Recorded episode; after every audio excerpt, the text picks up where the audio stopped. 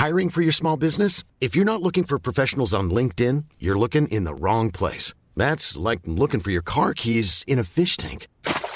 LinkedIn helps you hire professionals you can't find anywhere else, even those who aren't actively searching for a new job but might be open to the perfect role. In a given month, over 70% of LinkedIn users don't even visit other leading job sites. So start looking in the right place. With LinkedIn, you can hire professionals like a professional. Post your free job on linkedin.com slash people today. Bonjour à tous, je suis ravie de vous retrouver sur l'antenne de CNews. C'est Midi News qui commence avec au sommaire aujourd'hui. Pourquoi Une femme voilée figure-t-elle sur l'affiche de la Croix-Rouge destinée à se protéger contre la canicule? Cette image fait polémique depuis hier et nous en débattrons. Emmanuel Macron est en Roumanie, en Moldavie, peut-être même en Ukraine. Comment aider au mieux ce pays en guerre? Les armes, bien sûr, mais pas seulement. La France au-dessus des 5% d'inflation, c'est confirmé. Des Français qui ont de plus en plus de mal à faire le plein ou même des courses les conséquences politiques et bien sûr économiques dans Midi News. Et puis vous verrez aussi notre reportage édifiant, voire, si je peux me permettre, stupéfiant sur la colline du Crac. Nos équipes sont retournées porte de la Villette. Et le problème n'est toujours pas réglé. Mais avant cela, comme il est midi, on fait un point sur les infos. C'est le journal et il est présenté par Thierry Cabane. Bonjour Thierry. Bonjour. Alors ce matin, vous le savez, c'est déroulée la première épreuve du baccalauréat. Plus de 500 000 élèves ont planché sur la philosophie avec plusieurs sujets au choix, comme d'habitude. Un examen qui se tient malgré une vague de chaleur sur le territoire. Des explications avec Clémence Barbier.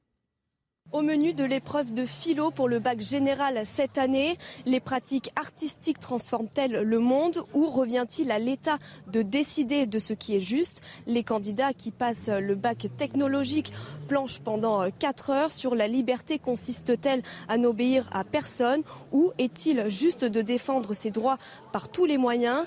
Une première euh, épreuve jugée difficile pour certains élèves, d'autres au contraire se sont bien débrouillés ou ont été plus chanceux en tombant sur des sujets qu'ils avaient bien révisés.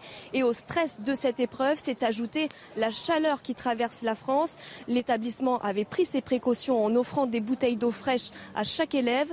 Les fenêtres des salles de classe sont également restées ouvertes toute la nuit pour conserver une fraîcheur et les rideaux ont été tirés lorsque le soleil pointait le bout de son nez. Prochaine étape pour ces élèves de terminale, ce sera le grand oral qui commencera dès la semaine prochaine.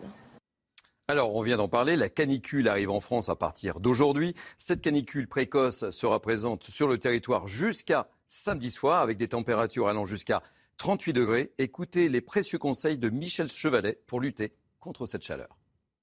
Tout d'abord, le bon sens populaire retrouvé qu'avaient nos anciens. Au lieu de faire des tours bétonnés avec des surfaces vitrées, revenons au fondamental. Première idée, la première des choses, c'est d'éviter que la chaleur rentre, c'est-à-dire les rayons lumineux. Donc il faut fermer les volets, les persiennes, mettre des stores.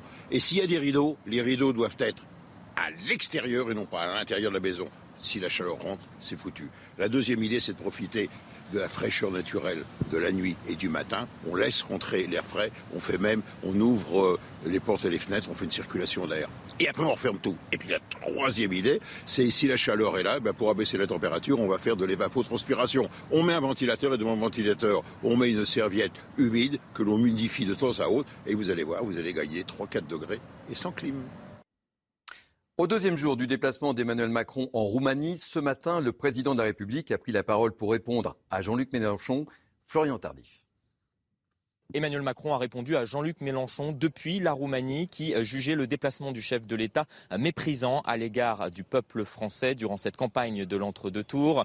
Il faudra m'expliquer en quoi se rendre auprès de nos soldats, a répondu le président de la République. C'est faire preuve de mépris. Être chef de l'État, c'est également être chef des armées, a-t-il continué. J'assume tout avec clarté et sérénité. Comprenez qu'il assume donc de faire campagne en utilisant cette casquette de chef des armées pour, espère-t-il, euh, bénéficier euh, d'un effet drapeau euh, durant cet entre-deux tours et battre ce dimanche Jean-Luc Mélenchon, Emmanuel Macron qui pourrait par ailleurs se rendre prochainement en Ukraine afin d'ouvrir, a-t-il expliqué, de nouvelles discussions avec Volodymyr Zelensky sans donner de date précise concernant sa venue. Cette nuit à Lyon, une fusillade a éclaté dans le quartier de la Duchère. Deux morts et deux blessés. La piste du règlement de compte est évoquée par les autorités. Christophe Pradier, délégué départemental adjoint du Rhône UNSA Police, souligne qu'une tension est présente justement à la Duchère. Parmi ces quatre jeunes, donc euh, deux sont malheureusement décédés et deux sont blessés. Donc euh, bon, on a quand même une idée un petit peu de, ces individus qui sont également connus pour stupéfiants. Donc voilà, donc on se dirige quand même quoi qu'il en soit vers des tirs intentionnels euh, envers ces individus, sûrement une fois de plus malheureusement sur ce, ce secteur-là dû à un trafic de stupéfiants. Depuis quelques mois, euh, oui, les incidents se multiplient. On a déjà eu des tirs à cet endroit-là, euh, notamment entre dealers, mais aussi malheureusement sur nos collègues de là-bas qui il y a quelques temps aussi. Donc euh, ça devient particulièrement problématique et on sent bien quand même qu'il y a une tension particulière sur ce quartier. Allez, on termine par l'économie. On va parler de cette canicule justement qui s'installe en France. Le coût qui est prévu inquiète Santé publique France. Détail avec Eric Doric-Batten. Votre programme avec Logissimo, votre partenaire pour vos besoins logistiques du premier et du dernier kilomètre, partout en France.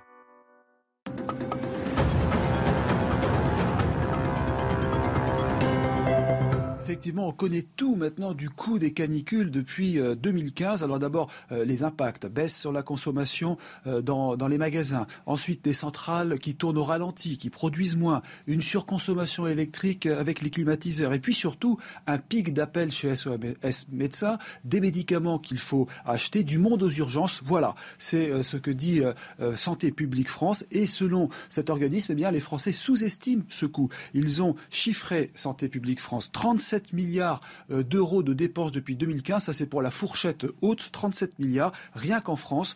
Alors, c'est vraiment euh, considérable puisque ça correspond pratiquement au budget de la défense euh, de l'an dernier. Santé publique France est même en mesure d'évaluer l'impact sur la perte d'espérance de vie, l'impact sur les caisses maladies et sur les arrêts de travail parce qu'effectivement, quand il fait trop chaud, on travaille moins. Alors, ça ne prend pas en compte non plus les pertes de récolte. Il ne faut pas oublier que la France actuellement souffre d'une très difficulté, d'une très mauvaise récolte de melons, par exemple exemple, dans Charente, en raison de la sécheresse. Voilà, tout ça mis bout à bout, ça représente beaucoup d'argent. Et Santé publique conclut par la chose suivante il faut que la France s'adapte à ces périodes chaudes parce qu'elles seront de plus en plus fréquentes. C'était votre programme avec Logissimo, votre partenaire pour vos besoins logistiques du premier et du dernier kilomètre partout en France. Bienvenue sur le plateau de Midi News sur CNews avec euh, aujourd'hui pour commencer cette émission deux invités. Emmanuel Jafflin, je suis ravie de vous, de vous accueillir en plateau. Soyez le bienvenu. Vous êtes philosophe, auteur. Vous venez de publier d'ailleurs votre dernier livre s'intitule Célébration du bonheur aux éditions Michel Lafon. Bonjour Et un professeur également, mais d'histoire cette fois qui est avec nous. Mais les élèves, vous les connaissez bien. Kevin Bossuet, habitué des plateaux de CNews. Euh, soyez le bienvenu également. Vous avez compris. Nous allons parler philosophie. Nous allons parler de cette, de cette épreuve du bac. Et oui, ça rappelle forcément des souvenirs. C'était euh, ce matin à 8 heures, plus de 500 000 euh, élèves qui ont enfin lycéens terminal, des lycées généraux et technologiques, hein, qui ont planché sur euh, trois sujets au choix, de dissertation, un commentaire de texte. Ça, ça ne bouge pas. Ce qui bouge, c'est que c'est quand même un bac nouvelle formule et qu'après, il va y avoir les grands oraux, euh, le bac version Jean-Michel Blanquer. Alors, les sujets du bac, on va en disserter, on va en parler. Il y avait beaucoup de clins d'œil à l'actualité, mais juste avant, écoutez euh, des lycéens. J'ai parlé d'un deuxième monde, c'est ce qu'on a vu donc euh, un monde imaginaire avec l'art. Et j'ai dit que ça transformait pas le monde réel, mais que ça ouvrait sur un deuxième monde, euh, du coup le monde euh, artistique. C'était le seul, j'avoue, le seul que je connaissais, l'art, et je suis tombé dessus. Du coup ça s'est bien passé, franchement. Sur, sur l'État et la justice, c'est très bien passé. J'ai commencé par parler de l'État. Ensuite, je suis revenu sur l'opinion personnelle, comme quoi il n'y avait pas que l'État qui choisissait ce qui était juste. Et ensuite, j'ai terminé par, euh, par rassembler les deux en, disant que l'État plus euh, le peuple choisissaient ensemble ce qui a été juste. Alors, on va voir euh, si le corrigé est bon, vous allez nous le dire. Je vais vous donner les, les sujets, évidemment, d'un bac général. Les pratiques artistiques transforment-elles le monde? C'est le premier sujet. Deuxième sujet, revient-il à l'État de décider ce qui est juste? Et puis un commentaire de texte d'explication de texte qui portait sur un extrait euh, de l'essai sur les fondements de nos connaissances et sur les caractères de la critique philosophique d'Antoine Augustin Cournot. Ça, c'est pour le bac général. Bac technologique. La liberté consiste-t-elle à n'obéir à personne? Est-il juste de défendre ses droits par tous les moyens? Et une explication de texte sur un extrait de l'encyclopédie de Diderot. Personnellement, moi j'aurais choisi la liberté consiste-t-elle à n'obéir à personne, même si j'étais en filière générale. Et vous, alors, lequel vous aurait le plus euh, inspiré? Moi, j'aurais choisi celui sur les pratiques artistiques transforment-elles le monde? Parce que le monde a besoin d'être transformé. Hein. Ah, c'est pour ça que vous auriez choisi. Eh oui. Il y a beaucoup. Vous êtes d'accord qu'on va les voir, hein, vous les revoyez euh, ces, euh, ces sujets. Bon, déjà, est-ce que vous pouvez nous rapidement, voilà, sur celui-là, puisque c'est celui que vous auriez choisi, qu'est-ce qu'il fallait répondre? Bah, il Comment- transforme pas le monde, mais il transforme notre vision du monde. C'est un peu ça quand on regarde une œuvre d'art ou quand on écoute un morceau quelque part. Ce qu'a dit les- les- un des élèves qui était interrogé, je les ai On trouvés enthousiastes. Oui. J'aurais bien aimé aussi les avoir comme élèves, des élèves motivés, bien choisis par les journalistes. Oui, oui, c'est pas le monde qui change, c'est notre regard sur le monde. On est éduqué par euh, quelque part euh, par l'art. Euh, Revient-il à l'État de décider ce qui est juste? Sujet difficile. Oui, sujet qui. Alors, je vais, je vais rappeler quelque chose quand même. On a parlé de la canicule dans le journal, et je dirais que c'est dans un pays très chaud que la philosophie est née. C'est la Grèce antique. Elle n'est pas née en Norvège, hein, elle est née dans le sud. Donc, j'espère qu'avec la canicule, on va se remettre à faire de la philosophie. Et pourquoi je dis ça? Parce qu'en fait, on n'enseigne plus la philosophie depuis 15 siècles. Ce qu'on enseigne, c'est euh, un acte intellectuel, résoudre un problème. La différence entre les mathématiques et la philosophie, c'est qu'au bac, l'élève en maths, on lui pose un problème, il doit le résoudre. En philosophie, c'est plus compliqué. On lui pose une question. Il faut qu'il retrouve le problème qui a motivé la question et qu'il réponde à la question en résolvant le problème. Et moi, ce que je voudrais, c'est que la philosophie, elle soit vraiment une sophie, c'est-à-dire un, un acte qui permet d'enseigner la sagesse. Or, c'est interdit. Moi, comme professeur de philosophie, je n'ai pas le droit d'enseigner la sagesse. Voilà, vous êtes parti un petit peu au-delà des sujets, on va y revenir. euh, Mais, euh, Mais non, mais je n'ai pas le droit, c'est lié à votre question sur l'État et sur la liberté. Oui, bonne pirouette. Mais on va revenir sur votre critique justement des enseignements l'enseignant, mais un peu après. note. Je sais pas, on va voir. hein. Euh, on a encore un peu de temps, va en parler. Euh, juste, je fais le tour des sujets. La liberté consiste-t-elle à n'obéir à personne? Euh, Gros, gros clin d'œil à l'actualité. Dans une même. montée de l'anarchie où chacun pense que la liberté, c'est l'absence de contraintes, le vrai raisonnement philosophique, c'est de poser la question de la norme. Est-ce qu'on n'est pas d'autant plus libre qu'on est autonome? C'est-à-dire en grec autonomos, celui qui s'impose à lui-même, à soi, auto, des lois, des normes. Donc Et- le cœur de la liberté dans l'obéissance. Vaste paradoxe. Est-il juste de défendre ses droits par tous les moyens?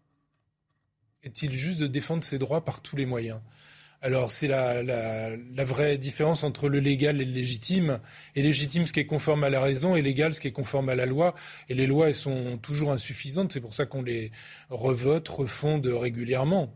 Si des bacheliers euh, et des lycéens nous, regardent, j'espère qu'ils ont répondu un petit peu dans le sens euh, que vous avez indiqué. euh, je souhaite pour eux, en tout cas. Kevin Bossuet, un mot juste sur ces, avant d'aller justement sur la philosophie, l'enseignement de la philosophie et l'importance de cette matière, sur ces sujets?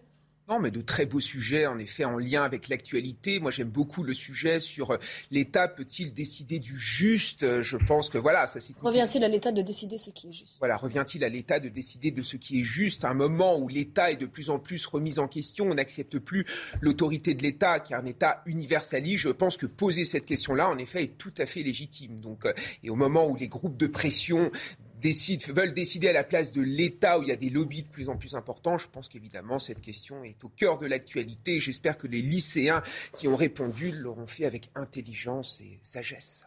On espère pour eux aussi. Alors revenons-en à ce bac nouvelle formule, puisque euh, avant la philosophie ouvrait toute une Eh série d'examens et de et, et plusieurs jours d'épreuves. C'est plus vraiment le cas hein. maintenant. La part du contrôle continu euh, et certaines matières aussi qui ont lieu un, un peu avant. Vous, vous regrettez quoi dans cette réforme? Finalement que la philosophie ne soit pas enseignée comme il le faut C'est ce que vous disiez? Ben, pas comme il le faut, comme c'est sa vocation. C'est comme si on faisait du foot sans but. Imaginez, vous iriez assister, vous, à un match de foot dans lequel il n'y a pas de but. C'est un peu ça la philosophie. On n'enseigne pas la Sophia, donc on- c'est resté. On n'enseigne pas le raisonnement. On essaye. On, Non, non, on c'est par le raisonnement qu'on acquiert la sagesse. Et on n'enseigne pas la sagesse, c'est interdit. Puisque la plupart des gens ont une religion ou sont consommateurs, ça commence par con, et il le reste. S'ils raisonnaient justement pour être sages, c'est-à-dire pour avoir une certaine équanimité de l'âme, un équilibre qui permet d'affronter les événements qui font venir, qui sont notamment la canicule, le réchauffement planétaire, etc. Mais cette entre guillemets dérive que vous dénoncez, elle est récente ou ça fait déjà ah non, elle a plusieurs 15 années quand même C'est Ah un, oui. c'est un empereur Voilà. byzantin Justinien qui a fermé toutes les écoles de Oui, philosophie. donc vous ne visez pas la réforme de Jean-Michel Blanquer Ah là non, spécifiquement. On est bien d'accord. Blanquer, il n'est Oui. plus dans le jeu. Oui, mais le, le bac nouvelle formule a été acté par, euh, par Oui. Jean-Michel Blanquer. C'est ça que je pose la question. Donc non, c'est pas un problème de pédagogique. Là, vous remettez en cause totalement l'enseignement, mais qui date d'il y a euh, quelques siècles. je donne un scoop à CNews. Je crée une école de philosophie où on enseignerait la sagesse. C'est-à-dire où le but de discours soit pas de résoudre un problème intellectuellement, mais d'arriver à cette équanimité de l'âme. Partagez cette euh, critique, Kevin Non, je la trouve euh, beaucoup trop dure. Je pense que l'école de la République n'est pas là pour former des philosophes, pour former des historiens ou pour former des géographes. Elle est là pour former des... consommateurs. Non, elle est là pour former des citoyens, pour donner aux élèves une forme de culture commune, mais également pour leur faire acquérir des compétences qui leur permettront de bien réussir leur vie d'adulte et leur vie professionnelle. Donc je veux bien qu'on soit dans l'idéalisme le plus pur, mais évidemment que le but de l'école de la République, c'est d'abord cela. Alors après, est-ce que l'on peut encore enseigner nos disciplines respectives? Évidemment que oui. On a quand même une liberté pédagogique formidable. Certes, il y a des programmes, des programmes qui, moi, je trouve, sont plutôt bons, aussi bien en collège et qu'en lycée. Je ne partage évidemment pas cette vision pessimiste. Moi, je suis très content d'exercer mon métier et j'ai l'impression de le faire avec vraiment un certain plaisir je vous laisse répondre. Hein. Ah, ça va être difficile de répondre, mais j'en ai parlé à beaucoup de mes collègues et je vois bien qu'ils sont formatés dans un système qui annihile la pensée. Ils sont dans la doxa, ce que Platon appelait l'opinion. Ils sont dans l'opinion, il n'y a pas de raisonnement. C'est une absence de raisonnement. Vous avez raison de ne pas être d'accord avec moi, mais ce n'est pas une preuve de votre raisonnement. L'idée de ramener la philosophie à sa source, je vous l'ai dit, l'image, c'est celle du, match de foot. Hein. Allez assister à un match sans foot, au moins, euh, Clélie, elle n'ira pas, elle. Vous, vous irez. Vous êtes dans ce milieu-là. Est-ce que ce serait, on va me laisser en dehors de tout ça, mais est-ce que ce serait, euh, est-ce que ce serait possible d'enseigner la philosophie telle que vous le souhaitez? Sur une année comme ça en terminale. Au moins sur la euh, base du volontariat, mais c'est pour ça que je crée une école totalement extérieure à l'éducation nationale. Oui, mais qui est extérieure à l'éducation nationale Où il n'y a pas une épreuve de bac qui, euh, qui euh, j'allais dire, ou qui. Oui, mais est-ce que, voilà, dans le cadre de l'éducation nationale en terminale, est-ce que ce serait possible de faire ça? Ce que vous préconisez? Non. Ah bon, bah voilà, donc ça, ça clôt un peu le chapitre. On va continuer d'en débattre. Je vous interromps juste. Il est midi 15, on fait un point sur l'actualité. Jeanne Cancard, bonjour Jeanne. Bonjour Clélie, à la une au Mali, la France qui capture un haut cadre du groupe État islamique alors que les soldats français entrent dans la dernière phase de leur retrait du pays. Ce djihadiste est jugé responsable d'un grand nombre d'exactions contre les populations maliennes et burkinabées. En Suisse, l'aéroport a annoncé la réouverture de l'espace aérien après une paralysie complète en raison d'une panne informatique. L'incident a eu lieu tôt ce matin, mais les raisons ne sont pas encore connues à ce stade. C'est un monument du football français. Les Girondins de Bordeaux sont au bord de la faillite, incapables de se présenter avec des comptes en règle. Le club a été rétrogradé administrativement en national, l'équivalent de la troisième division, une décision dont le club va faire appel.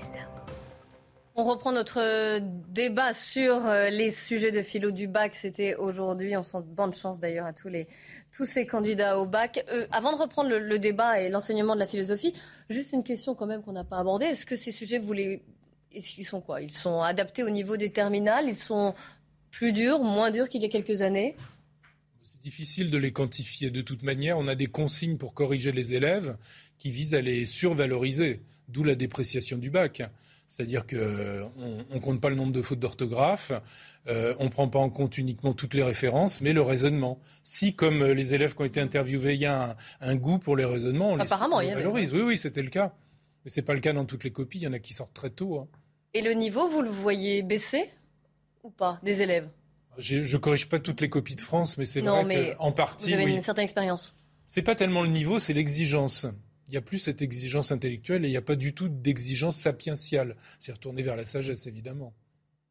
Kevin Bossuet, vous partagez aussi ce point de vue? Alors évidemment qu'il y a une Alors pour l'histoire encore une fois. Oui, pour l'histoire, je vois, mais évidemment qu'il y a une baisse de niveau. On le voit au niveau du maniement de la langue française, aussi bien à l'oral ou à l'écrit. Moi, je me retrouve euh, face à des classes finalement avec euh, une majorité d'élèves qui ne maîtrisent pas correctement la langue française. Et c'est vrai que ça peut, en effet, nous, nous alerter. C'était pas le cas il y a quelques années, quand même? C'était bah, Moi, j'enseigne depuis dix ans, si vous voulez. Je vois quand même une forme de dégradation. C'est vrai que de génération en génération, c'est quelque chose qui est visible et qui ne touche pas forcément les milieux sociaux défavorisés. Parce que moi, j'ai plein d'amis, en effet, qui appartiennent à des milieux sociaux euh, euh, professionnels plutôt euh, favorisés. Et je vois les copies de leurs petits frères ou de leurs petites sœurs. Franchement, c'est vrai que ça fait peur. Alors après, aujourd'hui, on est dans un monde où l'école transmet aussi d'autres compétences au niveau informatique, au niveau de la réflexion. Peut-être que les élèves d'aujourd'hui savent faire plus de choses dans certains domaines que les élèves d'il y a 30 ans et, vice-versa en fait. Mais en tout cas, je ne partage pas non plus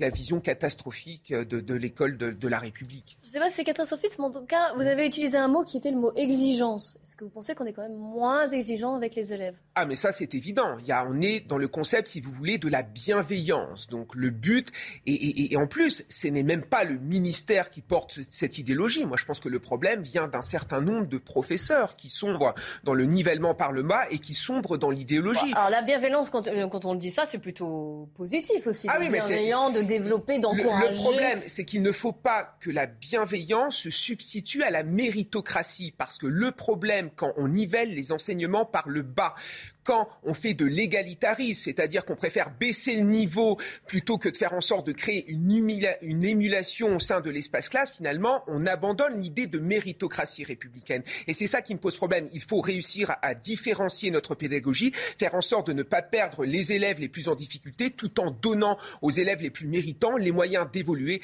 de progresser et de réussir. Vous dites en gros que le bac ne vaut plus rien oui, mais ce que je oui, allez. revenir sur le terme bienveillant. Bienveillant, ça veut dire veiller au bien. Et veiller au bien, ça peut être, euh, ça peut consister à mettre une mauvaise note. Moi, je me rappelle d'un père d'élève qui est venu me voir parce que j'avais mis neuf à son fils. Et il trouvait ça illégitime. Et en fait, c'est devenu un ami parce que je lui ai expliqué qu'il a admis l'explication. En fait, on est bienveillant si on évalue correctement les élèves et on est malveillant si on les fait mousser pour rien et qu'au fond, on dévalorise tout le système. Alors justement, j'en reviens à ce système. Est-ce que à terme, ce bac-là, et qui vous, vous semblez le dire, c'est en filigrane dans vos propos qu'il est, voilà, qu'il ne représente plus grand-chose. Est-ce qu'il va disparaître? Qu'est-ce qu'il est important de le garder? Qu'est-ce qu'il est important de faire avec ce, cet examen Alors il faut rappeler aux auditeurs, spectateurs que le bac c'est le premier diplôme universitaire. Donc on ne peut pas l'abolir comme ça. Il faudra toujours euh, garder un point de départ, et c'est la fin du système secondaire, mais c'est le début du système universitaire. Donc je ne pense pas que le bac doit s'annuler, mais il doit être réformé avec un goût pour l'exigence et la sélection. On n'est plus du tout sélectif maintenant. oui, c'est ce que disait. Là, vous étiez d'accord avec euh, Kevin Bossuet sur la. D'accord avec rien du tout de ce qu'il a dit, mais. Bah, bah, si, sur la... non, non, Kevin Bossé, ah quand même sur la méritocratie, sur le fait de dire, voilà, on va aider certains élèves et d'autres qu'on va pousser. Ça, j'imagine que vous étiez d'accord sur ce point. Oui, oui, vous, avez raison. Non, je ne pense pas que le bac ne serve plus à rien. Le bac sert encore à quelque chose. C'est un rituel républicain important. Évidemment, ça permet euh, de valider certaines compétences. Ça permet de valider une forme de, un socle de connaissances. Alors après, évidemment qu'il faut mais aller... Si, et comme vous l'avez dit tous les deux, euh, on est de plus en plus, je vais reprendre ce terme, bienveillant et que on essaye de pousser maximum, qu'on ne sanctionne plus. Est-ce qu'il a encore. Euh, le problème, c'est qu'on a abandonné l'idée de classement. Le problème est qu'on a abandonné l'idée de sélection. Et c'est ça, en fait, la, grande problématique. Et les inégalités scolaires sont d'abord liées à ça, avec des différences importantes entre les établissements. La vérité, c'est que quand vous observez le, classement, quand vous lisez le compte-rendu du classement PISA, qui permet d'évaluer les systèmes éducatifs au sein de l'OCDE, vous vous rendez compte que le, le système éducatif français est inégalitaire au, niveau social. Je veux dire, les, lycées, les collèges euh, de, des endroits des milieux plus populaires réussissent beaucoup moins, alors que les lycées et les collèges bourgeois réussissent beaucoup mieux. C'est cet écart, en effet, qu'il faut corriger parce que notre éducation nationale, qui est censée être le pilier de la République, le pilier de la méritocratie républicaine, joue de moins en moins son rôle. Mais euh, oui, là, je suis d'accord avec lui. Vous voyez? Oui. Et donc, si vous développez, vous êtes d'accord sur, sur, quoi? Sur cette euh, euh, sur le fait qu'il faut que le, rôle du bac et de l'éducation nationale, nationale n'est plus là n'est plus ce qu'il devrait être. Je pense qu'il faut réintroduire un peu de darwinisme au sein de la classe, qu'il y ait une ambiance pour être en compétition, et ils ne le sont pas du tout. J'irais même qu'on les survalorise s'ils ont des inconvénients, euh, des handicaps, des difficultés. Enfin bref. Pourquoi on, avait remis en cause cette, euh, ces classements, cette sélection, comme vous le dites, bah, à l'origine C'était la marge de la démocratie vers l'anarchie en passant par le socialisme. C'est une décadence de notre État.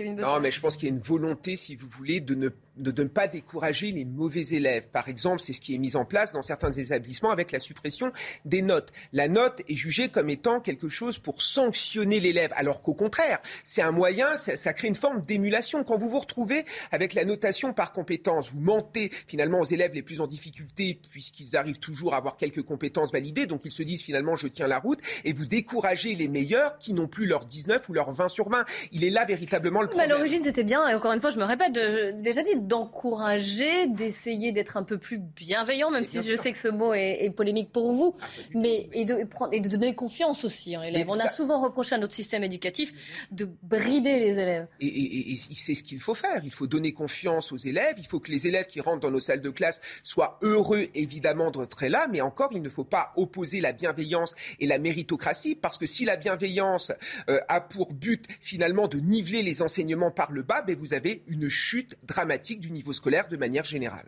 Alors, je vais remercier Emmanuel Jafflin d'être venu euh, disserter avec nous sur les, euh, les sujets du bac philo et sur l'éducation euh, Vous nationale mettez en une bonne général. note à ces sujets alors Oui, je vous mets une bonne note. Vous passez avec mention, euh, mention bien. On me dit mention très bien en régie.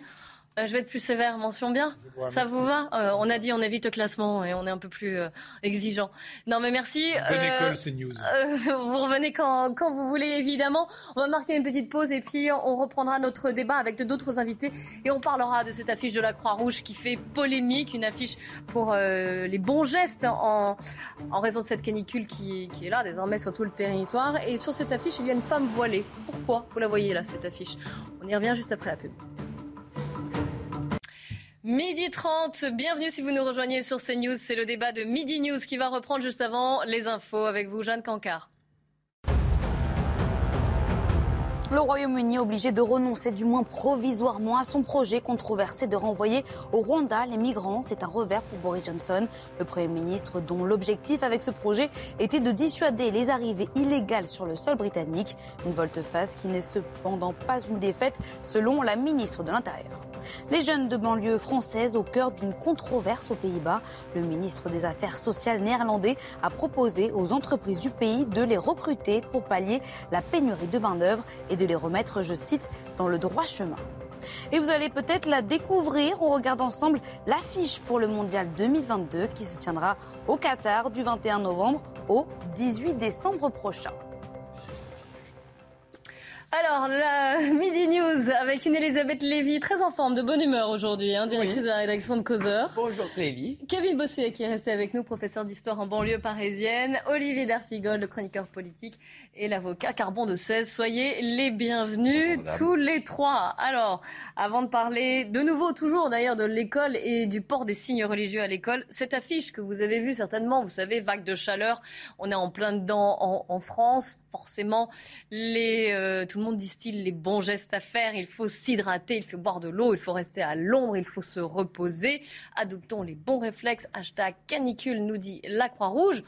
Jusque-là, tout va bien. Ce qui fait polémique depuis hier, hein, quand cette affiche a été dévoilée de la part de la Croix-Rouge, c'est cette femme voilée. Pourquoi une femme voilée, donc, alors qu'on fait la promotion des bons gestes pour se protéger de la Mais chaleur c'est pas une religieuse, je me regarde la Alors, c'est une religieuse, non Vous croyez que c'est une bonne sœur Vous, vous une bonne sœur Non, non, mais- mais il est- il est d'une Non, mais regardez, remettons, mais je- On peut même, on peut même vous dire à quelle C'est heure une elle bonne sœur, appartient. non Ah, mais regardez comme ils sont délicieux. Oh, mais vraiment, vous êtes Il manque plus Vous y que voyez une bonne Pépone, on sœur rajoute Camille. Lesbier. Vous y voyez une bonne sœur? Non, je n'y vois pas du tout une bonne sœur et j'y vois un des. Évidemment, la Croix-Rouge a le droit de faire ça. Il y a des femmes voilées dans notre pays, donc Non, mais il n'y a rien d'illégal. Voilà, oui. Mais il s'agit évidemment d'acclimater, de la même façon que l'Union européenne ne peut pas faire une affiche sur nous mettre une femme voilée, et même sans en faire la promotion. Ça va plus loin pour Alors, on pourrait vous rétorquer, mais c'est de l'inclusion, c'est pour dire Eh que ben, la justement, société je vais est vous expliquer pourquoi je pense qu'il ne faut pas que ce- il ne faut pas banaliser ce voile. Il, il est autorisé et moi. Je l'ai toujours dit, je suis contre son interdiction dans l'espace public. En revanche, je pense qu'on a le droit de dire, si vous voulez, qu'il y a quelque chose un peu qui heurte, disons, euh, la conscience républicaine ou les mœurs, pas, les mœurs républicaines françaises ou les mœurs françaises.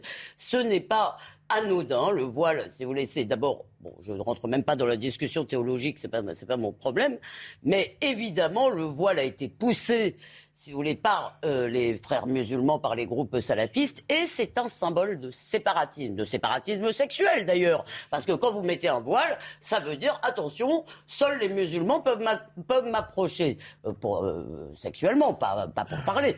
Donc, il y a quelque chose, si vous voulez, qui est Oh, autorisé. ça vous choque, cette, cette, Qui est- cette affiche je, je trouve que c'est gros comme une maison, en fait. C'est que l'humanitarisme bêta y compris de la Croix-Rouge, veut nous banaliser cette affaire en nous disant soyez inclusifs. Et on reviendra sur la note des renseignements territoriaux, mais il parle Oui, de- des séries. Netflix. Et c'est très intéressant parce que vous n'avez pas une série américaine Netflix sans qu'il y ait des femmes voilées qui sont en général en but à de méchants comme moi. Alors, vous avez vous parfaitement, une vous avez série, euh, parfaitement le droit d'être choqué, parfaitement le droit. Moi, j'ai parfaitement, j'ai hein. parfaitement aussi le droit de ne pas l'être comme vous l'êtes euh, là euh, Oui, bien sûr. sur votre intervention. Mais je trouve ça pas bien malin parce que c'est une diversion. Donc, on va sur ce sujet-là du vêtement, du voile. Alors que le vrai sujet, c'est que le système sanitaire et hospitalier français n'est pas prêt pour cette canicule qui vient. C'est qu'un très grand nombre d'EHPAD ne sont toujours pas équipés euh, pour euh, faire face à cette canicule. Que le SDF Bon, là, ne meurt- pas le rôle de la que les SDF, cause ils ne le pas, de ne soins. pas, ne l'hiver, mais plutôt l'été sur ces grosses euh, chaleurs. Et donc, tout ce qui aurait à, à débattre, à discuter sur la nature des politiques publiques Oui, mais face à une pas canicule le qui arrive. Là, c'est le Non, Croix-Rouge. donc- et donc, je dis que ça- c'est- un nous- ça nous message en disant voilà, des Ça informations. Ça vous, ça vous détourne des vrais sujets pour vous. Oui. Carbon de 16. Oui, donc cette, cette bonne sœur a le droit de s'hydrater. quand même. Ah, faut- vous faut y quand tenez, même hein. pas- faut quand même pas. Non, mais ce qui est intéressant, c'est le, c'est le communiqué de la Croix-Rouge qui dit qu'en fait, c'est une femme qui s'est imposée sur le crâne une serviette mouillée euh, pour faire redescendre la chaleur. Donc, si vous voulez, si vous voulez qu'on disserte, non, non, mais ce qui est intéressant, c'est de voir que dans l'hypothèse où effectivement on essaierait, oui, oui, ou dans l'hypothèse où on essaierait vraiment de nous imposer des messages induits, etc.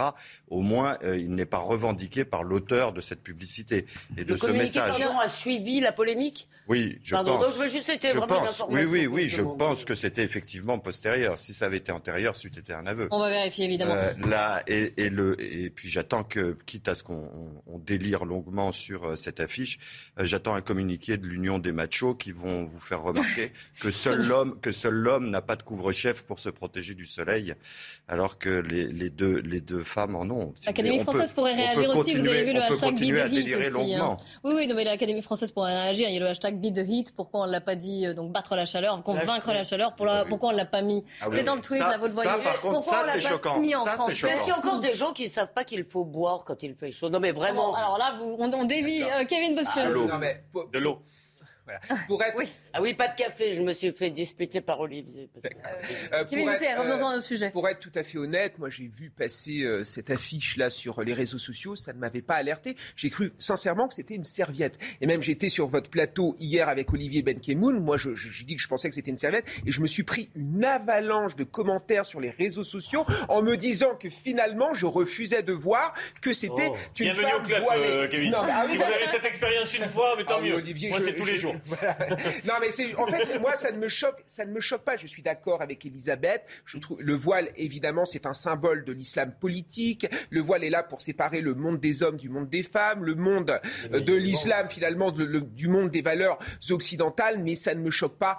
Outre mesure, très franchement, je pense qu'il y a d'autres choses dans l'actualité beaucoup plus importantes, et notamment la montée de l'islamisme au sein de l'école de la République, Ah. avec la montée euh, du port des tenues justement islamiques. Là, il y a un vrai problème. Vous me fournissez une transition, euh, Idoine. Merci beaucoup, euh, Kevin. avant, hein. Vous avez prévu avant Non, non, pas du tout. Ouais. Les incidents, sont- hein. les, Ouais, les ouais, incidents, euh, ne vous moquez pas, les incidents en hausse de, aux abords des écoles, en hausse de 48% cette année en France. Vous vous souvenez que le journal L'Opinion parlait d'épidémie de port de signes religieux et notamment de port de, j'allais dire, vêtements islamiques rigoristes, hein, très rigoristes. Euh, Oh on va faire le le point. ils vont nous expliquer On va faire le point. Laissez-moi lancer le sujet. Elisabeth Reda et Mravit justement sur ces chiffres. Ces tenues sont interdites dans les établissements scolaires et pourtant, elles sont de plus en plus présentes à l'école. 144 entorses à la loi sur la laïcité à l'école ont été répertoriées ces trois derniers mois, soit une augmentation de 48% entre le premier et le deuxième trimestre de cette année. Et l'écrasante majorité de ces entorses à la loi concerne les tenues islamiques, avec des jeunes influencés par les réseaux sociaux. Les causes immédiates, c'est par exemple les nouveaux imams et les nouveaux hajj, c'est-à-dire les jeunes qui sont allés à, à la Mecque 2.0. Vous verriez sur TikTok l'audience incroyable de certains de ces petits barbus euh, et de ces euh, filles voilées qui euh, font euh, du prosélytisme actif et qui sont devant la vraie retraditionnalisation. Et les tenues islamiques ne sont pas les seuls problèmes à l'école. Il faut y ajouter tous les incidents liés à la laïcité, tous les incidents euh, liés à la contestation des enseignements et tout ce qu'on appelle les signaux faibles. Des, garçons et des filles qui ne veulent plus euh, s'asseoir ensemble, sur le film mixité, euh, voilà. Concernant les tenues islamiques, des phénomènes ont été constatés dans plusieurs régions de France, notamment à cause de la méconnaissance des élèves concernant la loi sur la laïcité de 2004. Alors vous savez que le ministre de l'Éducation nationale a été interrogé sur le sujet hier. Il était en conférence de presse à la suite du Conseil des ministres. C'était un peu son baptême de feu. Et interrogé sur ce point, il a tenu à faire une précision. Il a tenu en tout cas à temporiser, c'est ce qu'on dit. Je vous laisse juge. Mais voici la réaction de Rachida Dati, qui, à la suite de, voilà, des explications et euh, du ministre de l'Éducation nationale qui a temporisé, qui a dit voilà, on va déjà on va faire la remontée des chiffres et ensuite on avisera. Voici ce qu'elle a dit. C'était ce matin. Fait une de six lignes hein, pour ça. Ce matin chez Pascal Pro. Je viens d'écouter la position du ministre de l'Éducation nationale qui affirme à juste titre, il dit il y a des outils pour lutter contre ces phénomènes. Les outils, c'est la loi. Alors il dit après, on va mesurer, mais pas besoin de mesurer, on connaît l'ampleur de ce phénomène. Et donc, on va le mesurer pour faire quoi? Pour s'accommoder, pour dire alors là oui, alors là non, alors là vous avez la même tenue mais c'est pas la même. Mais Monsieur Pro, mais à un moment donné il faut rétablir l'autorité. Mais l'élève ne vaut pas l'enseignant, il ne vaut pas le, il directeur de l'établissement. Le directeur il est maître dans son école et puis il a il a le règlement intérieur, il a la loi. Faut arrêter avec ces accommodements. On dit qu'on va le mesurer. En fait, vous savez ce que ça veut dire? Ça veut dire on va s'accommoder et ça veut dire quoi? Eh ben pas de vague. Voilà. Et eh ben le pas de vague, on a fini avec Samuel Paty. Faut dire les mots, hein. Faut faire sujet verbe complément, hein. Il n'y a pas de débat euh, philosophique. Hein. À un moment donné, il faut rétablir l'autorité. Il faut refuser, mmh. évidemment, cette force, cette entrée en force d'une idéologie Rachid Dati, donc hier soir chez, chez, Pascal Pro, remonté après la déclaration du ministre de l'Éducation nationale, Papendiaï, qui disait voilà, on va attendre déjà d'avoir les chiffres avant de prendre une décision. Est-ce que vous êtes d'accord, Olivier D'Artigol Est-ce que vous pensez que c'est euh, du pas de vague, comme dit Rachid Dati Sujet vers complément, je vais faire plus court, je vais dire la loi. La loi. Il n'y a rien que la loi. Donc, s'il y a un débat, s'il y a un débat, rediscutons de la Donc, loi. La loi. Rediscutons de la loi. La loi ça. Après, euh, qu'est-ce qui relève d'un vêtement religieux? D'un vêtement qui n'est pas la mode occidentale. On me dit plus 48%. Mais euh, je ne dis pas que ces phénomènes-là n'existent pas, mais ne nous faisons pas totalement aspirer par ces thématiques-là du vêtement, alors qu'il y a plus de 6 millions d'élèves dans euh, le pays, 6 millions et demi, euh, on me dit que c'est une centaine de cas. Je ne dis pas qu'il ne faut pas discuter. Incidents. Et après, et après, je reste, je sais que ça a allumé quelques, quelques réactions hier. Mon problème pour moi, c'est pas la djellaba aujourd'hui, c'est que les inégalités scolaires sont le reflet des inégalités sociales, c'est les décrocheurs, c'est la baisse du niveau scolaire, c'est la situation faite à un très grand nombre d'enseignants, euh, c'est euh, donc cette crise de, de l'école et du sens parfois qu'il faudrait, mais ô combien discuter, on n'a pas pu le faire sur la présidentielle, on vient de ne pas pouvoir le faire sur la législative mais on, va discuter. Vous n'avez pas répondu à ma question sur les propos du.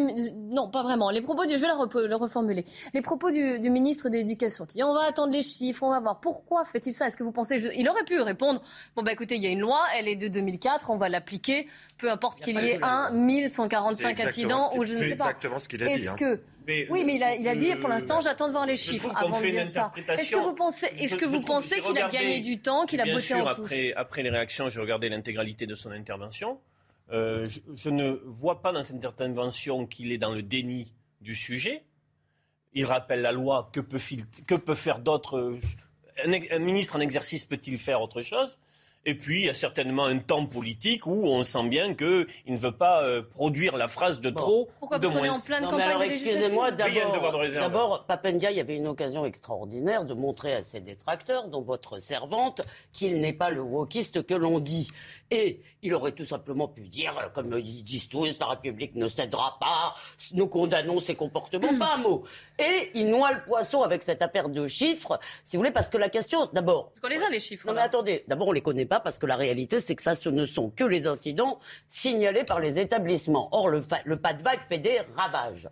Par ailleurs, il y a effectivement, là je vais rejoindre Olivier, il y a peut-être un doute sur la question de la loi, comme moi je pense que ce sont des signes religieux et Évidemment, ça n'est pas un hasard. Quand vous lisez la note des renseignements généraux, ils vous expliquent que derrière, il y a ce qu'ils appellent des entrepreneurs identitaires, c'est-à-dire des groupes salafo-islamistes, qui en gros appuie, pousse la jeunesse, embrigade la jeunesse pour lui expliquer les autres vous aiment pas, les Français vous aiment pas, vous êtes des victimes, il y a de l'islamophobie partout, et vous devez aller porter plainte pour discrimination, c'est-à-dire qu'ils cherchent le clash.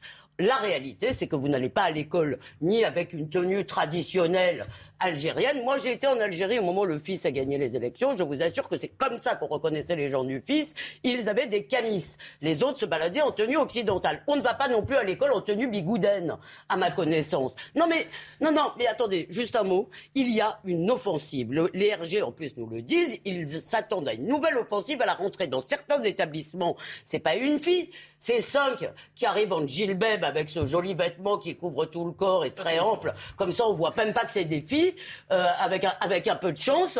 Non, non, mais c'est très important. Parce qu'elles arrivent et là, elles vous disent quoi Elles vous disent quoi Elles vous disent, elles vous disent attention c'est pas culturel, c'est cultuel. Alors pour des gens, si vous voulez, qui, sont, qui vont à l'école de la République, qui est dans l'état qu'a décrit Olivier, et je souscris, si vous voulez, ils sont vraiment très au fait des distinctions entre la loi 1905 et la loi 1901. On, nous, on se moque de nous, c'est une offensive, et si nous n'y répondons pas, une fois de plus, on va se faire avoir.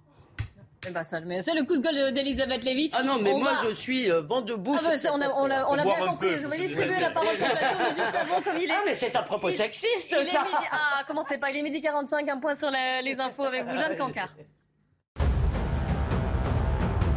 Aux États-Unis, les suites de l'enquête parlementaire sur l'assaut du Capitole, Donald Trump fustige une parodie de justice que constituent selon lui les travaux de commissions parlementaires démocrates qu'il accuse de tentative de coup d'État. À Paris, alors que la capitale retrouve ses touristes, ces derniers sont déçus par les travaux présents dans de nombreuses rues. Des, monuments emblématiques sont actuellement bâchés. C'est le cas par exemple de la Tour Eiffel, de Notre-Dame ou encore du Grand Palais. Et justement, aux portes de Paris en ce moment, le scarabée japonais, un insecte ravageur, il pourrait bientôt s'introduire dans l'Hexagone selon l'Agence nationale de sécurité sanitaire. Il représente une menace importante pour des centaines d'espèces de, de végétaux. L'ANSES qui recommande une surveillance alors que les conditions de météo lui sont de plus en plus favorables. Notre débat qui reprend sur le port euh, du voile des tenues islamiques à l'école. Carbon de 16, je vous ai promis de vous donner la parole. Après le, coup de gueule d'Elisabeth Lévy. un éditorial de talent, mais qui se heurte quand même à la réalité de la déclaration de Papendiaï. C'est-à-dire que qu'est-ce qu'a dit Papendiaï? C'est que la loi était claire donc, si vous voulez, là-dessus, il n'y a aucune ambiguïté. Il n'a pas laissé de marge à une interprétation des chiffres, etc. Après ça, sur l'ampleur du phénomène, il a dit qu'il attendait effectivement d'avoir euh, les rapports de la Direction centrale des renseignements territoriaux sur la durée pour pouvoir s'exprimer sur la durée du problème. Parce que là, on n'a qu'une séquence avec un bond étonnant d'un point de vue statistique, plus 44%. C'est une augmentation euh, paroxystique. Très bien. Mais il va falloir voir sur, quelle, sur la durée si effectivement ces provocations qui sont réelles, qui s'appuient d'ailleurs pas uniquement sur le pas de vague de l'éducation nationale, mais également sur la pression que mettent les réseaux sociaux sur à la fois les enseignants et à la fois les élèves euh, pour euh, faire des démonstrations euh, d'appartenance communautariste et venir au soutien de ceux qui seraient brimés. Mais il y a un grand silence euh, ne fait euh, l'objet pour l'instant d'aucun commentaire. C'est, on avait beaucoup critiqué l'ancienne structure de l'Observatoire de la laïcité. Là, on attend qu'ils montrent leur efficacité dans leur nouvelle forme et qu'ils viennent commencer par proposer des solutions.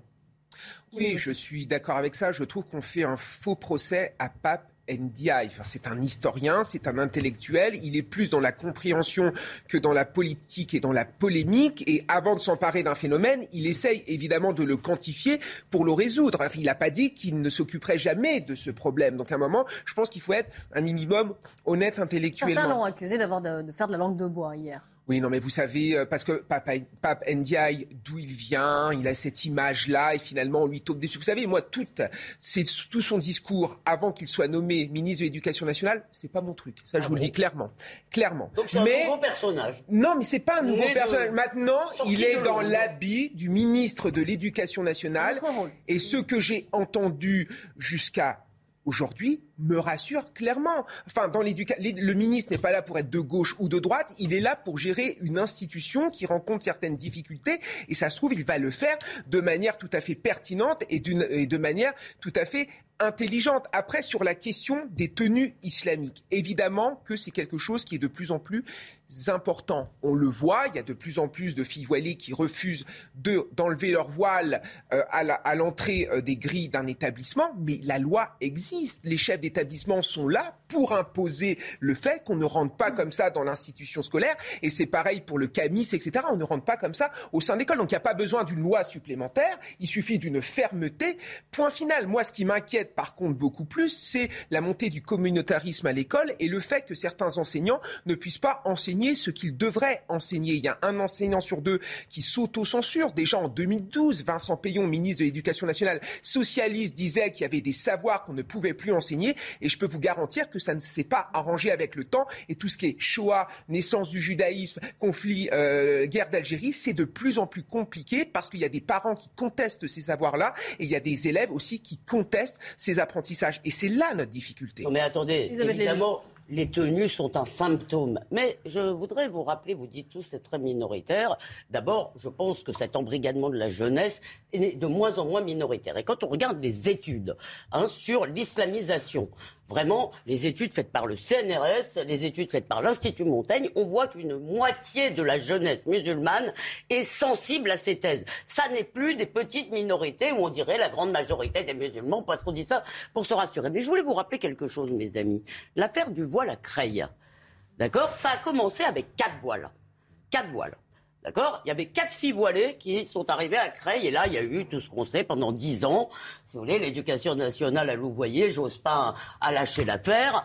Oui, oui. Si, si, pendant dix ans. Attends, pardon, Carbon. Je suis désolé, je connais bien ce sujet là pour le coup. Pendant dix ans, on n'a pas fait de loi. On a dit au chef d'établissement, débrouillez-vous. Le Conseil d'État a validé euh, cela et on a attendu jusqu'en 2004 pour avoir cette loi. Entre-temps, si vous voulez, c'est devenu un étendard pour beaucoup plus de jeunes. Et moi, je vous fiche mon billet que votre réaction aujourd'hui, c'est minoritaire, c'est pas très grave, etc. Vous allez voir à la rentrée.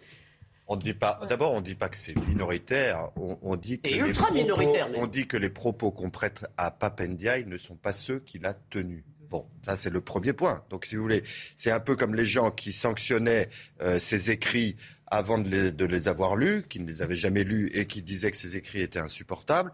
Et aujourd'hui, on vient commenter ses propos sans les avoir temporisé en disant j'attends la remontée des chiffres. Sans les avoir entendus. Non, mais il n'a pas temporisé. Il a dit la loi est claire. C'est pas temporisé. Il dit qu'il y a une règle et que par conséquent, ces tenues vestimentaires ne sont pas acceptables dans les enceintes il scolaires. Il a temporisé parce qu'il a dit j'attends d'avoir la remontée et tout. Bien sûr. Mais ça, c'est on attend qu'il agisse. Il faut revenir au voile à Creil. Il se trouve que moi aussi, je connais un petit peu la règle de droit avant qu'on ait une loi, il y a ce qu'on appelle la construction prétorienne, c'est-à-dire que c'est la jurisprudence qui fixe la règle de droit. La jurisprudence du Conseil d'État ne louvoyait pas. C'est le politique qui a louvoyé avant de légiférer. Mais la jurisprudence du Conseil d'État très tôt a donné raison au recteur de Creil. Et est-ce que les voiles se sont multipliées à Creil? Non seulement ça ne s'est pas multiplié, mais ces jeunes filles, pour aller au bout de leur scolarité, les ont retirées. Donc il ne faut pas dire que tout le monde reste démuni, inerte euh, face à, l'ampleur d'un phénomène. Euh, il faut aussi remettre les choses dans leur perspective réelle. Ils ont dit que c'était au chef d'établissement de décider. dans la réalité, puisque je parlais de jurisprudence, je propose moi aussi de finir mes phrases. Et dans leur réalité, euh, elles sont en, en effet considérées par l'éducation nationale avec plus ou moins de courage selon certains chefs d'établissement, mais la réalité du, texte de loi applicable et de la réglementation en vigueur est sans ambiguïté. Allez, on va se retrouver juste après euh, le journal de 13h, et oui, déjà, euh, pour parler d'Emmanuel Macron qui est en Roumanie, en Moldavie et peut-être même en, Ukraine. Comment aider l'Ukraine Nous en reviendrons. Vous verrez aussi notre reportage assez édifiant sur la colline du Crac. Vous savez, c'est dans le 19e arrondissement de Paris. Les autorités avaient essayé d'organiser les choses. Elles, sont loin d'être réglées, hein, vous allez le voir. Restez bien avec nous sur CNews. Bonjour à tous, soyez les bienvenus si vous nous rejoignez sur CNews. C'est Midi News et le débat qui va reprendre. Mais juste avant, il est 13h. Le journal Thierry Cabane. Et vous le savez, ce matin s'est déroulée la première épreuve du baccalauréat. Plus de 500 000 élèves ont planché sur la philosophie avec plusieurs sujets au choix. Je vous les donne, comme les pratiques artistiques transforment-elles le monde ou encore revient-il à l'État de décider de ce qui est juste? Un examen qui s'est tenu malgré une vague de chaleur sur le territoire. Écoutez ces lycéens qui ont planché sur ces sujets. J'ai parlé d'un deuxième monde, c'est ce qu'on a vu, euh, donc euh, un monde imaginaire avec l'art. Et j'ai dit que ça transformait pas le monde réel, mais que ça ouvrait sur un deuxième monde, euh, du coup le monde euh, artistique. C'était le seul, j'avoue, le seul que je connaissais, l'art, et je suis tombé dessus. Du coup ça s'est bien passé franchement. Sur, euh, sur l'État et la justice, c'est très bien passé. J'ai commencé par parler de l'État. Ensuite, je suis revenu sur l'opinion personnelle, comme quoi il n'y avait pas que l'État qui choisissait ce qui était juste. Et ensuite, j'ai terminé par, par rassembler les deux en, en disant que l'État plus euh, le peuple choisissaient ensemble ce qui était juste. Alors, je viens de vous en parler, la canicule arrive. Cette canicule précoce sera présente jusqu'à samedi soir avec des températures jusqu'à 38 degrés. Les explications de Vincent Farandez. Dans les rues de Hoche, seules les places sous les parasols sont prises. Ici, il a fait hier plus de 37 degrés. C'est 12 de plus qu'en temps normal à cette époque. Moi j'ai beaucoup de mal, je suis, je suis pas habituée, je viens pas du sud. Et euh, les vagues de chaleur comme ça, c'est assez compliqué, euh, surtout que je vis dans un petit appartement, donc quand on n'a pas les, les équipements qu'il faut, c'est compliqué. C'est surtout la nuit, quoi. Quand la température descend pas trop, euh, là c'est assez pénible. Eh bien, disons que ça surprend, hein. On n'est pas habitué au mois de juin à avoir une chaleur aussi, aussi forte, aussi torride. 37 degrés également à Bordeaux hier. Face à ces fortes chaleurs, les ouvriers de ce chantier s'adaptent comme ils peuvent. On leur donne de la crème solaire, euh, porter des manches longues, porter bien son casque. S'il faut, on a des, des couvres, des, des, des protèges nuques aussi à rajouter sur le casque. Si jamais à un moment ils ont besoin de se mettre à, à l'écart un peu au frais, et, et même si c'est 10 minutes, un quart d'heure, il ne faut pas qu'ils hésitent plutôt que de faire un malaise. Quoi. Les températures devraient atteindre leur maximum dans la journée de samedi.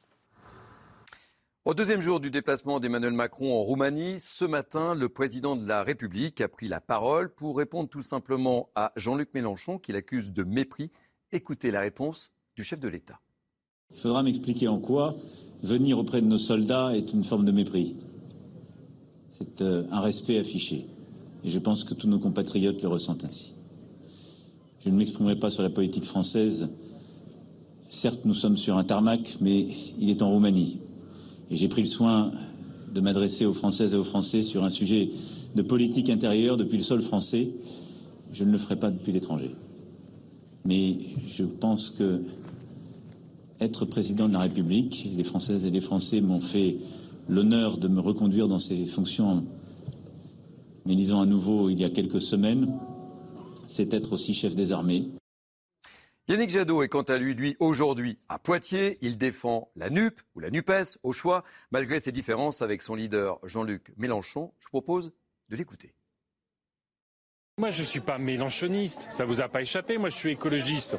Donc, euh, nous avons des différences.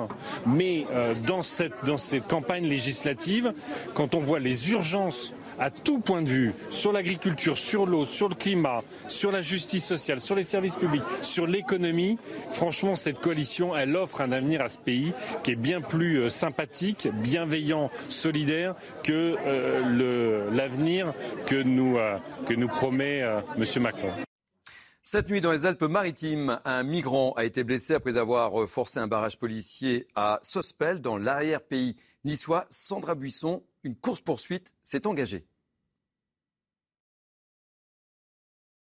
Migrant cette nuit a forcé un point de contrôle de la police aux frontières qui était établi sur une route de la commune de Sospel dans l'arrière-pays niçois près de la frontière italienne. C'est à ce moment-là qu'un policier a ouvert le feu blessant grièvement par un tir un des passagers de ce fourgon. Le pronostic vital de ce migrant était engagé au moment où il a été pris en charge par les secours. Les circonstances de cette ouverture du feu n'ont pas encore été précisées. Elles le seront dans le cadre d'une enquête confiée à l'IGPN. Cette intervention des policiers n'a pas arrêté euh, le conducteur du véhicule qui a pris la fuite en direction de Nice, suivi par les effectifs de la PAF et forçant sur le trajet au moins un autre barrage de police. Le véhicule a terminé sa course dans le quartier des Moulins à Nice. Le conducteur et ses complices ont pris la fuite, laissant les cinq migrants à leur sort dans la camionnette. On va terminer ce journal par le sport et on va parler football. Regardez votre programme en diminuant votre consommation énergétique avec Groupe Verlaine. Isolation thermique par l'extérieur avec aide de l'État. Groupeverlaine.com.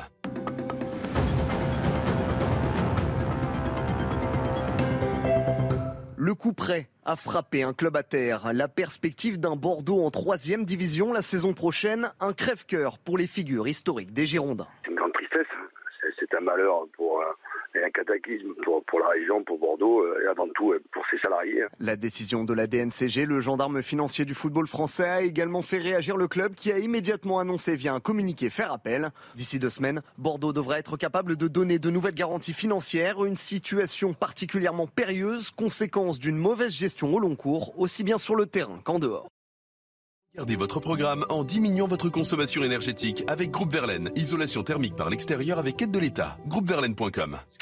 Midi News qui reprend avec toujours Elisabeth Lévy, Kevin Bossuet, Carbon de 16 et Benjamin Morel qui nous a rejoint. Bonjour, maître de conférence en, en droit public à l'université Paris Panthéon Assas. Soyez le bienvenu dans cette petite euh, troupe.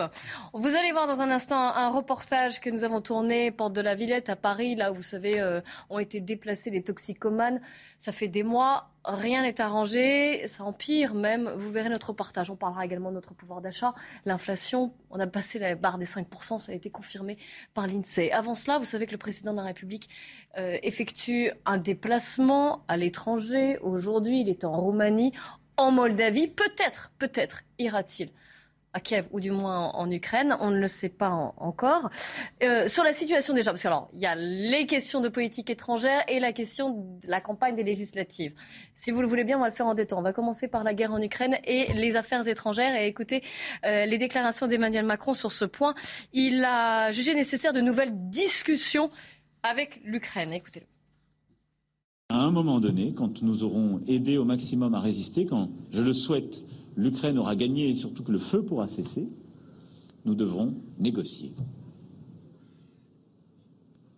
Le président ukrainien et ses dirigeants devra négocier avec la Russie. Et nous serons, nous Européens, autour de cette table, apportant qui les garanties de sécurité, qui les éléments euh, pour ce qui relève de notre continent. C'est ça la réalité des choses. Et c'est ce principe-là que j'ai simplement rappelé. Emmanuel Macron auprès de nos troupes qui semble reprendre la main sur le dossier. Euh, est-ce que ce sera suffisant pour lever les malentendus qu'il y a pu euh, avoir vis-à-vis de l'Ukraine, vis-à-vis de ces pays, et de, ces pays de l'Europe de l'Est? Carbon de 16 euh, oui, c'est de nature à les lever, ces ambiguïtés, parce que le discours du président de la République est clair. Il est tenu en même temps par un agenda. Alors, j'ai bien compris la polémique qu'il y avait sur la concomitance avec les législatives. Oh, on va y venir. il n'y a plus que 15 jours avant la fin de la présidence française de, de l'Union européenne. Et euh, évidemment, il va se rendre en Ukraine. Et évidemment, il va délivrer un message. Mais là, pour l'instant, il s'exprime euh, en tant que chef des armées euh, auprès des troupes qui sont engagées sur un théâtre d'opération extérieure. Il n'y a pas, pour l'instant, il n'y a pas de propos polémiques ni de position polémique. Non, mais il n'y a plus y avoir. Pour ça. Oui, Elisabeth Lévy? Non, mais moi, je trouve pour le coup que sur le dossier ukrainien, Emmanuel Macron a une position beaucoup plus sage que, que beaucoup d'autres leaders. C'est-à-dire, il essaye malgré tout, nous, évidemment, nous avons condamné euh, l'invasion, l'invasion de la Russie, euh, mais néanmoins, il essaye de conserver euh, l'oreille de tout le monde. Et euh, le président Non, cette ukrainien, prudence, le cette- président cette- cette ukrainien, voilà, le- le est président un peu- ukrainien je dois dire que cause. déclarations commencent à me taper Il y a un sentiment anti-français qui s'est un peu C'est-à-dire que si on ne traite pas tous les matins les Russes de vraiment d'ordures, de salauds, etc., ça ne lui convient pas et il se permet de nous dire, excusez-moi, on envoie là-bas euh, des armes, on, on envoie de, de l'argent. Qui demande on de nouvelles armes encore, hein. Euh, je trouve que le président ukrainien exagère un tout petit peu. Euh, c'est jamais assez, en fait. Tant qu'on n'aura pas été bombardé la Russie, il trouvera que vraiment c'est honteux et puis se permettre des mots que je trouve particulièrement honteux. Est-ce qu'on pourra dire après un mot sur la candidature ukrainienne à l'Union européenne? Parce que ça, mais non, mais je veux pas. Je pense que. Benjamin Morel. Oui, alors, on, va, on va faire un ton plateau. Vous inquiétez pas, on a le temps. On va revenir sur la candidature parce qu'en fait, je, je, suis très très d'accord avec avec cette idée. La candidature à l'Union européenne, c'est un effet d'annonce, mais en réalité, non. juridiquement, ça mettra 20 ans, hein, parce non, qu'il faut intégrer le droit européen tout de suite. Oui, alors ça, mais, oui, mais qu'il puisse y avoir d'énormes subventions oui, mais... pour arriver au standard. Oui, bien sûr, mais qu'il puisse y avoir des subventions, ça c'est normal et entre guillemets, ça arrivait à tous les pays précédemment. Ensuite, euh, si vous voulez, le euh, Macron fait quand même une inflexion dans cette déclaration. Il dit on négociera lorsque l'Ukraine aura gagné. Or, il est évident qu'a priori, sauf retournement militaire, l'Ukraine ne va pas reconquérir la Crimée, le Donbass, etc. On va être dans une position qui va être une position de blocage. Et c'est justement quand on est dans une position de blocage que l'on négocie. Donc là, on voit que malgré tout, il y a la volonté d'infléchir des remarques pour arriver à rallier Kiev et peut-être demain, dans deux jours, y aller en ayant la fête de Zelensky. Ensuite, je rejoins tout à fait ce que disait Elisabeth, parce que, si vous voulez, la position d'Emmanuel Macron est beaucoup plus intelligente que, celle de la plupart des États européens et la plupart des États occidentaux, tout bêtement parce qu'on ne pourra sortir de cette guerre que par la négociation. C'est soit ça, soit on prend Moscou. Personne n'a envie d'aller à Moscou, l'arme à la main, et ce serait une guerre nucléaire. Et ensuite, elle est beaucoup plus intelligente que la plupart des leaders de la majorité, qui, lorsqu'un membre de l'opposition dit exactement la même chose, eh bien, est traité de pro-Poutine. Enfin, Emmanuel Macron va évidemment chercher à reconquérir le cœur des peuples euh, des, des, pays de l'Est, parce qu'évidemment, les pays baltes ou encore la Pologne ont été excessivement choqués par les déclarations d'Emmanuel Macron qui disait qu'il ne fallait pas humilier, humilier la, Russie. la, Russie. Moi, je pense que c'était une erreur. Enfin, on est dans une ah bon? guerre. Oui, je pense. Qu'est-ce que qui était Russie En fait, on est dans une guerre. On a un Vladimir Poutine en face qui bafoue la souveraineté d'un État, qui bafoue nos valeurs, qui sont les valeurs démocratiques. Et finalement, on nous dit qu'il ne faut pas l'humilier alors que cet homme ne connaît que le rapport de force. Alors moi, je suis d'accord, il faut faire attention, il faut le ménager la, chèvre et le chou, mais j'ai l'impression qu'Emmanuel Macron pense déjà à l'après-guerre, sauf qu'avant l'après-guerre, il y a quand même une guerre. Et, je pense que c'était plutôt maladroit. Et déjà, les, les, les peuples des pays de l'Est avaient très mal pris la déclaration d'Emmanuel Macron en 2019 qui voulait créer une architecture de sécurité européenne avec la Russie et c'était une idée à la base de l'ancien président russe Medvedev. Donc voyez, donc je crois qu'il a, on a besoin également de, de, de, d'être clair sur ce sujet et c'est ce qu'il va faire en Roumanie, en Moldavie et il ira évidemment en Ukraine. Mais si on l'avait fait, excusez-moi, cette architecture européenne de la sécurité, on n'en serait peut-être pas là parce que vous, vous avez l'air de penser que la Russie, on peut l'éliminer de la carte. Mais non, je veux dire, et vous, vous ne pouvez pas. Encore une fois, on a condamné. Je ne dis pas qu'il fallait pas condamner clairement, mais quand vous dites qu'il faudrait en plus les humilier, c'est-à-dire créer une génération de revanchisme et de gens, si vous voulez, qui nous détesteront pendant des décennies, je n'en vois pas l'intérêt. Mais surtout Au passage, a... je vous informe juste que Xi Jinping assure euh, Vladimir Poutine du soutien de Pékin en matière de souveraineté et de sécurité. Ah bah ça c'est important parce qu'il ne l'avait pas dit. Il n'avait pas dit jusque là comme ça. Hein. On a affaire avec la Russie à un régime autoritaire. Il ne faut pas se leurrer. Or un régime autoritaire qui perd, il ne peut pas se permettre de perdre parce que s'il perd, il s'effondre et parce qu'au regard de son opinion, au regard de ses soutiens, il n'est plus vu comme assez performant. Il faut voir que les alternatives à Vladimir Poutine en Russie, elles sont assez simples. Vous avez d'un côté le Parti communiste qui est nostalgique de l'Union soviétique, et de l'autre vous avez le Parti euh, démocrate, euh, social-démocrate, non pardon, euh, libéral-démocrate, qui apparaît comme ça extrêmement sympathique, sauf qu'il est nostalgique de la Russie des Romanov. Et donc Poutine aujourd'hui est relativement un centriste Poutine dans son aussi pays. Est nostalgique de l'Union il est, alors il est, il, il est nostalgique d'une grande Russie, mais grosso modo, ses adversaires politiques ne sont pas plus modérés que lui. Donc si demain vous avez une chute de Poutine, il les assassine à si demain vous avez une chute de Poutine, il y a deux scénarios. Soit vous avez une fuite en avant du régime qui ne veut pas tomber et à ce moment-là il devient extrêmement dangereux. Soit vous avez une prise de pouvoir par une opposition qui ne voudra pas mieux. Donc quand on dit il ne faut pas humilier Poutine, il s'agit simplement de trouver une voie de négociation pour éviter que la situation n'empire et que ce régime devienne totalement incontrôlable. C'est pas Poutine qu'il ne faut pas fait... humilier, c'est la Russie. Oui, mais c'est la même chose puisque c'est le chef de l'État russe. Euh, euh, et surtout, on ne fait la paix qu'avec ses ennemis. Et donc dire qu'il faut négocier avec Poutine, c'est clairement affirmer dans quel camp nous sommes. La souveraineté ukrainienne a été atteinte sur ordre de Vladimir Poutine et avec qui on se prépare à négocier la sortie de crise eh bien, avec, avec le seul interlocuteur qu'on a. On ne fait pas la paix avec ses amis, c'est pas avec les Ukrainiens qu'il s'agit de faire la paix. Et à qui s'adresse le président de la République actuellement? Il s'adresse pas à l'Est en général, vous avez abordé tout à l'heure la Pologne, il s'adresse au sud-est de l'Europe. C'est très différent. Il ne s'agit pas des mêmes pays, il ne s'agit pas des mêmes intérêts et il ne s'agit pas euh, du même avenir géopolitique. Donc, si vous voulez que le président de la République se prépare un jour à ce que l'Europe intervienne, on verra quel rôle euh, lui laissent les Américains d'ailleurs dans cette négociation, et ne veuille pas qu'on s'enlise dans 15 ans de guerre, parce qu'on est parti pour ça. Hein. Et 15 ans de guerre, ça veut dire euh, pour l'Europe et ses intérêts au-delà des valeurs, mais ses intérêts strictement économiques, ça veut dire 15 ans de disette. Et 15 ans de disette, c'est la déstabilisation par le biais de la crise alimentaire et des flux migratoires incontrôlés et, tout ce qui ira avec euh, en termes d'inflation. Donc, si vous voulez, évidemment qu'on a un intérêt direct dans la résolution du conflit. Et pour résoudre le conflit, à qui doit-on parler?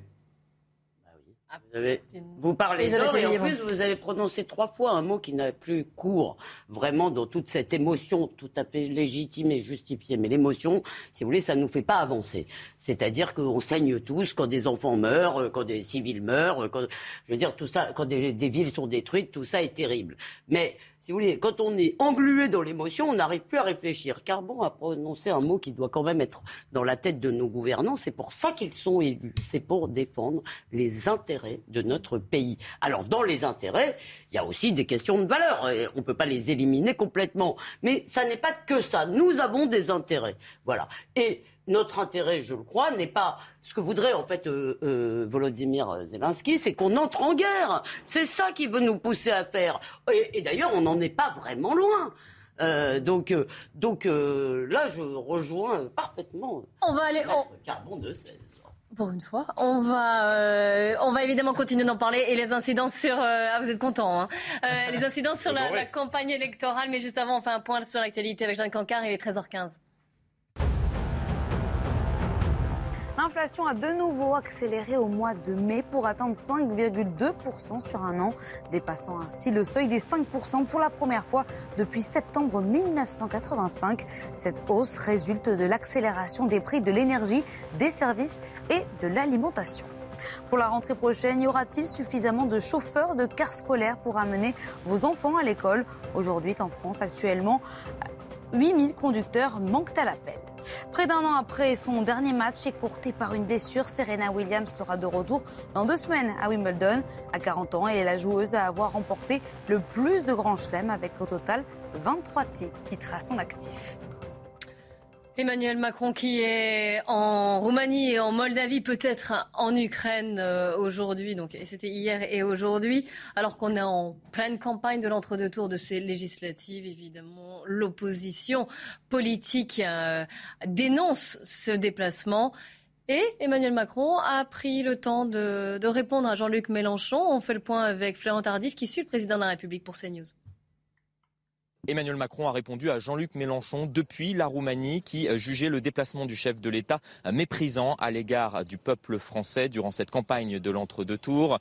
Il faudra euh, m'expliquer en quoi se rendre auprès de nos soldats, a répondu le président de la République. C'est faire preuve de mépris. Être chef de l'État, c'est également être chef des armées, a-t-il continué. J'assume tout avec clarté et sérénité. Comprenez qu'il assume donc de faire campagne en utilisant cette casquette de chef des armées pour, espère-t-il, bénéficier euh, d'un effet drapeau euh, durant cet entre-deux tours et battre ce dimanche Jean-Luc Mélenchon, Emmanuel Macron qui pourrait par ailleurs se rendre prochainement en Ukraine afin d'ouvrir, a-t-il expliqué, de nouvelles discussions avec Volodymyr Zelensky sans donner de date précise concernant sa venue. Benjamin Morel, le président de la République, en déplacement pendant la campagne de l'entre-deux tours. Il est dans son rôle, forcément. mais il est dans ce rôle et ça peut être plus ou moins efficace. C'est-à-dire que quand vous regardez les déterminants du vote macroniste aujourd'hui, les déterminants de la présidentielle sont pas si éloignés des déterminants pour les législatives. Il s'agit d'avoir un chef d'État stable, etc., qui gère les affaires du monde. Donc il peut parier en effet sur, si ce n'est un effet drapeau, parce que ça s'applique pas réellement, mais au moins une prime au sortant, une prime au chef de l'État. Après, ce oui, mais alors que voilà, ils sont sous la menace d'une majorité relative, est-ce que c'était judicieux de partir maintenant et pas plutôt euh, lundi, mardi ça, ça, ça, permet, ça permet de mobiliser mobiliser un petit peu son électorat, pourquoi pas? Ça peut être un élément de mobilisation différentiel. Après, ce qui est scandaleux, c'est pas qu'il y aille. Ce qui est scandaleux, c'est qu'il n'ait pas fait campagne avant qu'il y aille entre, entre, deux tours, parce qu'il y a un moment, pourquoi pas. Mais il y avait des mois et des mois avant, enfin, il y avait deux mois de campagne potentielle avant pour lui. Et il a réussi à faire quelque chose en ne faisant pas campagne qu'on ne pensait pas réellement possible. Il a, il a, réussi à démobiliser son propre électorat. Il a une poule aux œufs d'or, Emmanuel Macron. Il a un électorat centriste composé de CSP+, et de personnes âgées qui, normalement, ne s'abstient pas. Et du point de vue de l'abstention lors des dernières législatives, eh bien, lors du premier tour, il s'est abstenu, un peu comme l'électorat de gauche et l'électorat RN, ce qui, pour le coup, est très anormal. Donc, il paye une très, très mauvaise campagne. C'est trop tard pour le rattraper. Ça fait un peu même pas peur euh, et euh, là, je suis, je suis assez euh, d'accord avec ce que vient de dire Benjamin. En revanche, on m'a envoyé l'affiche que, que l'AREM, je ne sais plus comment il s'appelle. Renaissance. Renaissance, A fait, on va Emmanuel Macron de dos. Alors, je ne sais pas qui conseille ces gens, mais vraiment, c'est quand même très étrange de dire votez pour moi en montrant le dos aux gens. C'est très curieux. Alors, vous avez fait une petite parenthèse, revenons-en si vous le voulez bien à nos moutons. et, aux critiques de Jean-Luc Mélenchon sur euh, le déplacement d'Emmanuel Macron en Roumanie et en Moldavie Je suppose que s'il n'y était pas allé, il aurait dit comment vous méprisez nos soldats ou j'en sais. Enfin, honnêtement, euh, je voilà, je vais pas répéter ce qu'a dit Benjamin. Je ne crois pas que ce soit. Euh, je ne crois pas que ce soit dramatique. C'est pas là que ça joue. en revanche, c'est vrai qu'il a semblé, depuis son élection, au point, moi, je me, moi, j'ai eu le sentiment, et d'ailleurs, euh, je me rappelle, je crois que c'est Jérôme Begley qui l'a dit la première fois, j'ai trouvé que c'était assez judicieux. Il dit, mais on dirait que il voulait l'exploit, il voulait être réélu, réaliser l'exploit, le premier président réélu sans cohabitation, etc. Euh, mais que, dans le fond, la conquête du pouvoir, euh, ça, ça lui a plu, mais que l'exercice, il est moins euh, allant. On n'a pas l'impression qu'il est la niaque. Ça, c'est beaucoup plus inquiétant.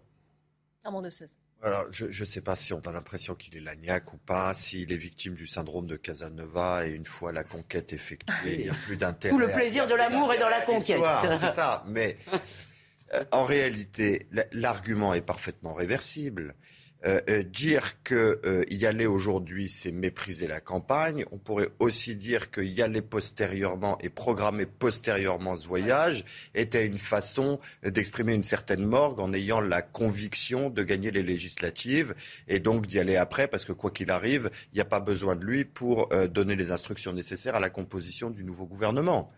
Donc, si vous voulez, lui, qu'est-ce qu'il va faire quand il va rentrer? Il va analyser les résultats des législatives et il va voir euh, s'il dispose d'une majorité absolue ou d'une majorité relative et recomposer en fonction son gouvernement et mener les négociations qui s'imposent. Donc, ce n'est pas forcément un mépris de l'exercice électoral euh, en vue de composer le corps législatif que de venir opérer cette séquence avant les résultats. Et, le dernier point sur la, critique euh, et les analyses des uns et des autres qui se perdent en conjecture sur l'influence électorale de ce voyage dans le sud-est de l'Europe. Euh, moi, je crois qu'il y a un argument euh, euh, bien majeur par rapport à ça et beaucoup plus sûr, c'est un argument juridique, dire que le scrutin majoritaire lui est favorable. Voilà, c'est ça le vrai sujet. C'est pas de savoir qui voyage et où, c'est de savoir si le scrutin majoritaire est favorable au parti majoritaire oui, c'est ça. Jean-Luc Mélenchon sombre, sombre, évidemment dans le populisme, donc il remet en cause l'autorité du chef de l'État et finalement sa fonction. Il est normal que le chef de l'État nous représente à l'étranger et qu'il aille voir nos soldats. Moi, ce qui me gêne chez Emmanuel Macron, c'est qu'on ne connaît, je ne connais toujours pas moi sa vision. Je veux dire, avant l'élection présidentielle, il a fait une campagne plutôt à droite avec euh, la retraite à 60 ans, donc ce qui fait qu'il y a une partie de la droite qui a voté pour lui à 65 ans. Oui. Pardon. non, justement. Oui. oui, il y a une partie de la droite Certes, 64 peut-être, mais, mais pas 60. il y a une partie de la droite qui a voté pour lui en pensant qu'il avait fait un virage à droite. Et puis il y a la nomination d'un nouveau gouvernement avec une première ministre, Elisabeth Borne, qui est socialiste, avec la nomination de Papendiaï. Donc forcément, l'électorat de droite a été un petit peu contrarié. Et là, j'ai l'impression de, que depuis quelques jours, il est à nouveau à droite en nous racontant que finalement, il ne faut pas ni voter pour le RN, ni voter pour la NUPES, malgré ce que disent certains de ses soldats. Donc moi, ce qui me choque, c'est qu'on ne comprend pas et qu'on ne peut pas se décider euh, intelligemment dans les urnes parce qu'on n'a pas les outils pour le faire. C'est ça, moi, qui me choque. Et c'est très lié au mode de scrutin qui a été évoqué. Il faut voir que notre mode de scrutin, il a été pensé pour un système bipolaire. Vous avez la droite, vous avez la gauche, etc. Il n'a pas du tout été pensé pour un système tripolaire, où en réalité, vous avez un avantage structurel au centre. Si le centre se retrouve contre la droite, la gauche se replie sur le centre et vice-versa.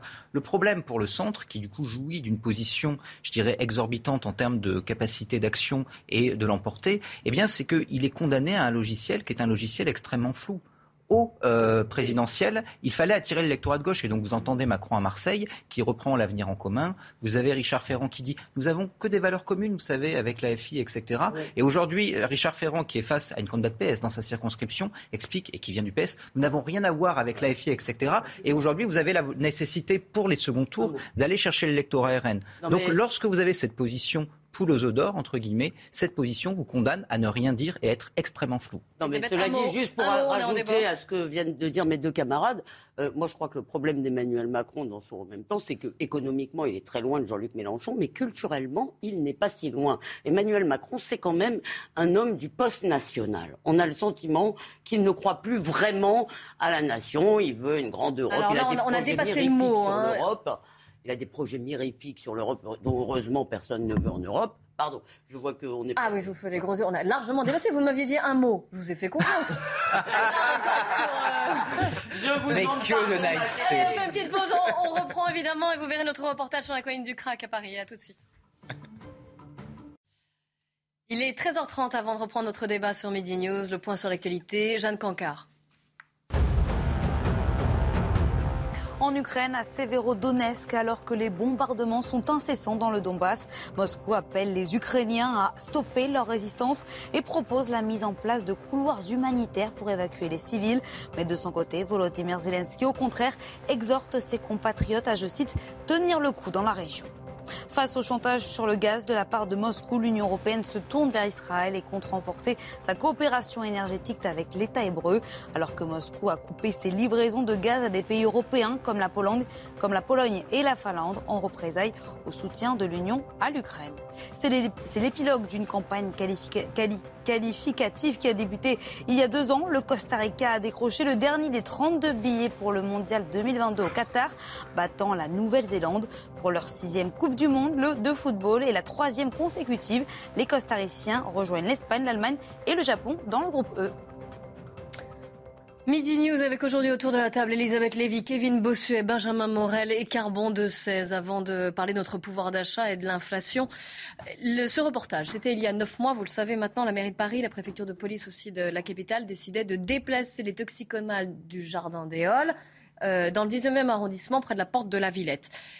Eh bien, neuf mois après, le problème n'est pas réglé. Il a même empiré. Les riverains ont déposé un recours pour faire évacuer la zone et trouver une, solution aussi de prise en charge médicale. Regardez ce reportage par nos équipes, Laure Le Strap et Jeanne Cancard.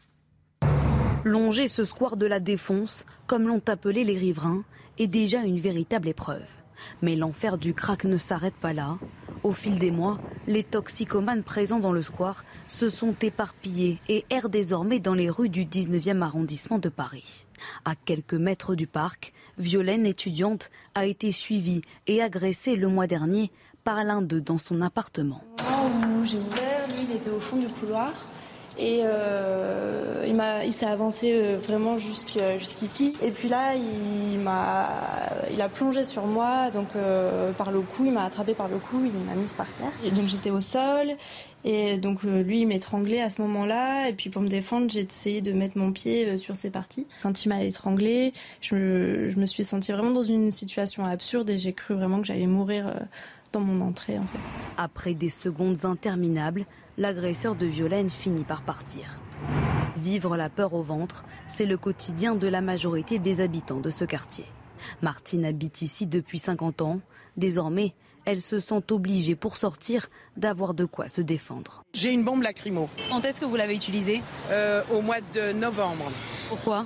Bah, Tout simplement parce qu'on m'empêchait de rentrer chez moi. Les commerçants, eux aussi, sont à bout. Si ça continue comme ça, on va baisser les rideaux, on va, on va se rabattre sur, on va changer, on va changer, quitte à se reconvertir. Face au recours déposé par les habitants pour faire évacuer les toxicomanes, la ville et la préfecture de police de Paris ont jusqu'à début août pour agir. Si d'ici là rien n'est fait, c'est le juge administratif qui sera saisi pour statuer sur cette affaire. Xavier Bertrand, le président de la région des Hauts-de-France, était l'invité euh, de CNews et il a abordé la question, il a pointé du doigt l'État. Le problème, il n'est pas d'hier, il est d'avant-hier. Que fait l'État? Que fait le gouvernement? On laisse ces familles continuer à vivre dans une situation invraisemblable que personne n'accepterait. Il n'y a pas un ministre qui accepterait que ses enfants soient dans la même situation. Alors qu'est-ce qu'on attend pour régler le problème? Pendant cinq ans, s'il n'y a pas un groupe LR qui soit fort et qui soit indépendant, il n'y a rien qui changera. On a l'impression finalement qu'on est incapable de résoudre ce problème, qu'on le déplace, certes, mais qu'on ne le résout pas, jamais. Exactement ça. C'est une vieille antienne des politiques publiques. Hein, c'est de dire on a intérêt à les concentrer. Comme ça, on sait où sont les trafics et, et par conséquent, on peut mieux les observer et les juguler. En oubliant que, évidemment, il y a des jugule, populations alentours. Non, non, on les jugule pas. Et surtout, moi, je suis un peu surpris de la déclaration de Xavier Bertrand, qui a quand même été ministre de la Santé pendant un bon moment. Et euh, le sort des drogués est un sort qui concerne d'abord la santé puis la sécurité. Et c'est l'inversion de la bonne chronologie.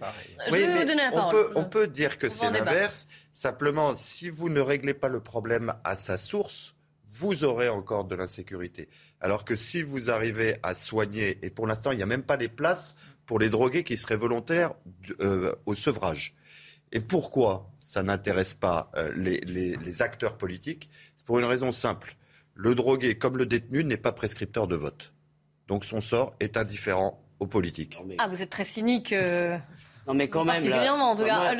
Elisabeth Lévy. Moi, je dirais que c'est vrai, je reconnais, je me préoccupe plus euh, du sort des riverains, de leurs enfants. C'est un problème de santé publique, vous avez raison. C'est aussi un problème migratoire, parce que tout de même, la plupart de ces gens qui sont sans papier, qui sont en situation illégale, n'ont strictement rien à faire sur notre territoire. Et là, on tourne en rond.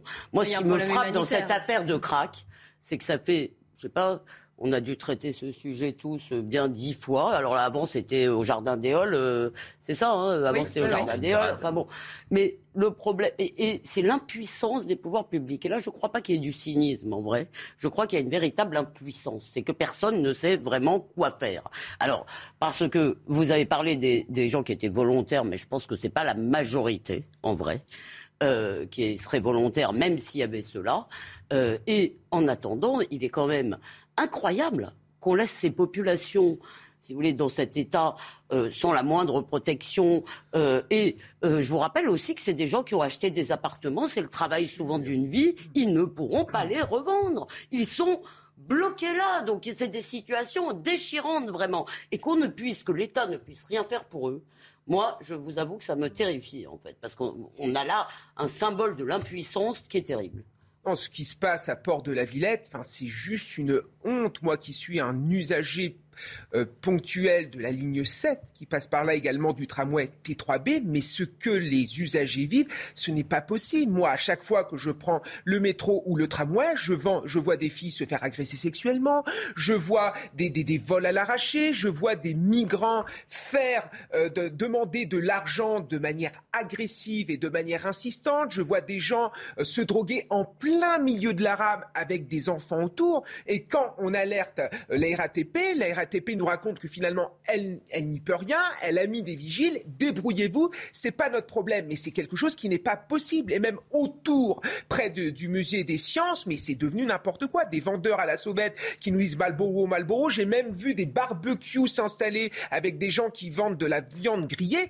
Mais très sincèrement, on n'est plus en France. C'est une insécurité permanente. Moi, j'invite M. Macron et j'invite euh, M. Dupont-Moretti à aller à cet endroit. Ils se rendront compte que l'ensauvagement de la, société française est une réalité et que oui, sur certaines parties du territoire, la France devient un coupe-gorge.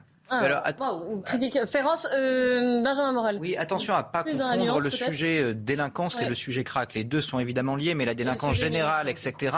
Là, on a quelque chose de particulier. Je suis d'accord avec ce qui a été dit. Il faut soigner si on veut réprimer en réalité, parce que être dépendant au crack, c'est pas être dépendant au chocolat. On a affaire à des gens qui sont profondément dépendants, qui sont prêts à voler, à tuer, à mourir même pour avoir leur dose. Et donc, si vous ne les soignez pas, eh bien, vous ne pouvez pas vous attendre à ce qu'ils se calment. Ce n'est pas seulement une affaire de répression. Pour ça, il faut pouvoir les soigner, les prendre, il faut construire les places et il faut pouvoir les contraindre également Là, on peut peut-être modifier l'arsenal juridique, même si déjà il y a des choses pour permettre réellement, même contre leur volonté, de, de, les soigner et de les retirer de la rue. Si vous les laissez dans la rue et si vous ne les mettez pas en centre de soins, mais il faut en construire, il faut en construire là-dessus. Il n'y a pas le choix. Si vous voulez régler le problème, si vous mais combien de temps, combien de temps ça va prendre mais, que voulez-vous faire d'autre, Elisabeth? Vous voulez les mettre dans un autre quartier? C'est-à-dire que si vous ne les extrayez pas de euh, la rue, Si vous ne les mettez pas dans des places pour les soigner, ils iront dans non, mais un alors autre attendez, quartier. excusez-moi, puisque vous parlez d'arsenal juridique. Vous pouvez pas leur dire. Il me semble que des gens qui agressent. Alors attendez, prendre- la loi française. Donc, pour l'instant, ne peut rien contre des gens qui agressent. Ah bah, excusez-moi, c'est une nouvelle, pouvez- ça. vous pouvez ré- vous pouvez vous allez là-bas, réprimer- vous les prenez tous en flag. Vous pouvez réprimer les crimes et délits, mais vous devez les désintoxiquer. Eh ben, vous- une fois que vous les avez tous pris en flagrant délit, que vous les avez tous déférés devant une chambre de comparution immédiate, qu'ils auront tous pris six mois ferme avec une injonction. Eh ben, vous profitez de six mois pour les dé- pour les Ils ressortiront et ils Non, ressortiront. vous profitez de ces six mois pour les sevrer. Non, parce que le, sevrage sous la contrainte de la détention est un sevrage qui n'a jamais fonctionné. Ah bah oui, puisque la drogue rentre en élément- prison.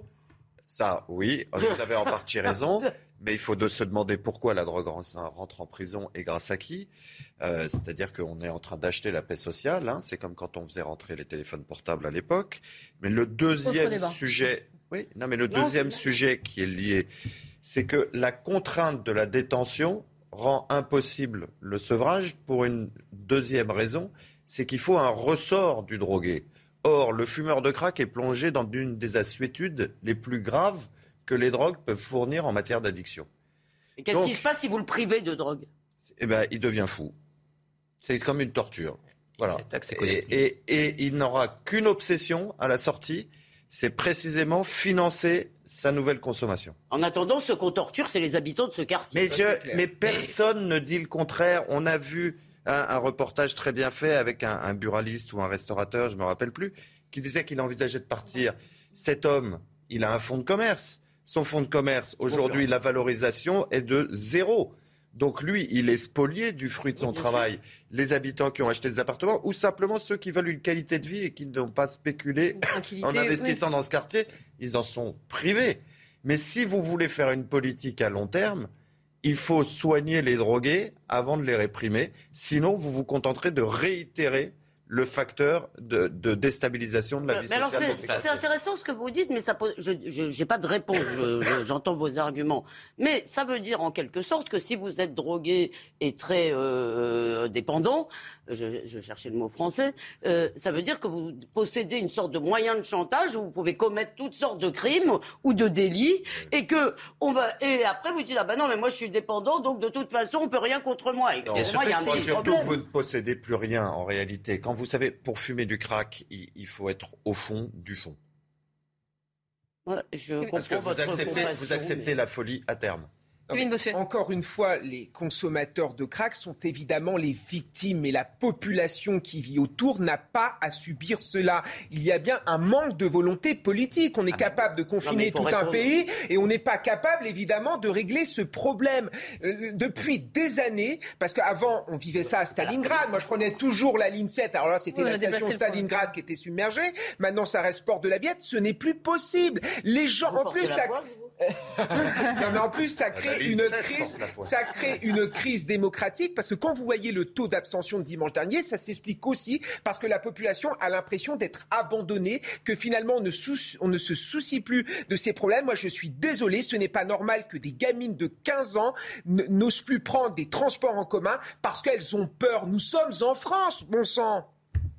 Benjamin Morel. Oui, enfin, je suis assez d'accord, mais encore une fois, si vous ne soignez pas, vous ne sortirez pas du problème. Pour arriver à soigner, on ne parle pas d'un phénomène de masse, même si vous avez un nombre de consommateurs assez important. Nos politiques publiques sont capables de gérer la chose. On écoutait Bah, tout à l'heure, on, on Bah écoutait oui, tout, on, on écoutait tout à l'heure Xavier Bertrand qui disait oui, l'État, etc. Enfin, lorsque vous voulez construire un centre de désintox ou une prison sur le territoire d'une collectivité, les élus locaux vous disent ah non non non non pas chez nous. Oui, mais Donc là, pour le coup, il y a la nécessité de prendre ce problème à bras le corps. C'est pas le problème de euh, X, du Xème arrondissement, c'est pas le problème Oui, oui, de la ville de Paris. C'est un problème global, c'est un problème qui doit être pris par l'État, par les a qui nécessite tout bêtement de Il y aurait construire. quand même une chose à Mais faire. je veux dire, vous construisez des places et Oui, vous oui. recrutez des médecins, quand D'accord. même, ça apparaît à la portée d'un Oui, pays développé. D'accord, mais il Oui, n'y a pas que ça. Pardon, il n'y a pas que ça. Excusez-moi, parce que cette population, elle se renouvelle aussi. Euh, je veux dire, je suis désolée, c'est pas les mêmes qu'il y a cinq ans.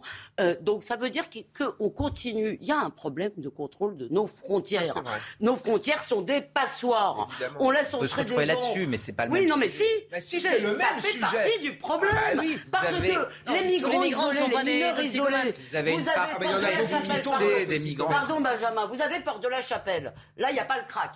D'accord? Mais vous avez ceux qui sont une partie qui sont allés au Stade de France ce fameux soir. Vous avez des mineurs isolés qui ne sont pas toujours mineurs et pas toujours isolés au demeurant, qui vont agresser des gens. Excusez-moi. Un, ils n'ont rien à faire sur le territoire. Deux, la plupart sont ressortis libres. Donc je suis désolé, il y a un problème Elisabeth, migratoire Elisabeth. qui crée une délinquance. Il y a, il y a un, y a problème, il y a un problème migratoire et en effet, vous pouvez avoir des conséquences en termes de délinquance, mais là, on est quand même sur un problème très très ciblé, c'est-à-dire que la quasi-totalité des migrants qui arrivent, y compris de manière régulière sur notre territoire, ne finissent pas euh, consommateurs ou dealers de crack. Donc, il faut quand même, je dirais, dissocier les deux problèmes si on, pou- si on veut pouvoir régler et l'un et l'autre.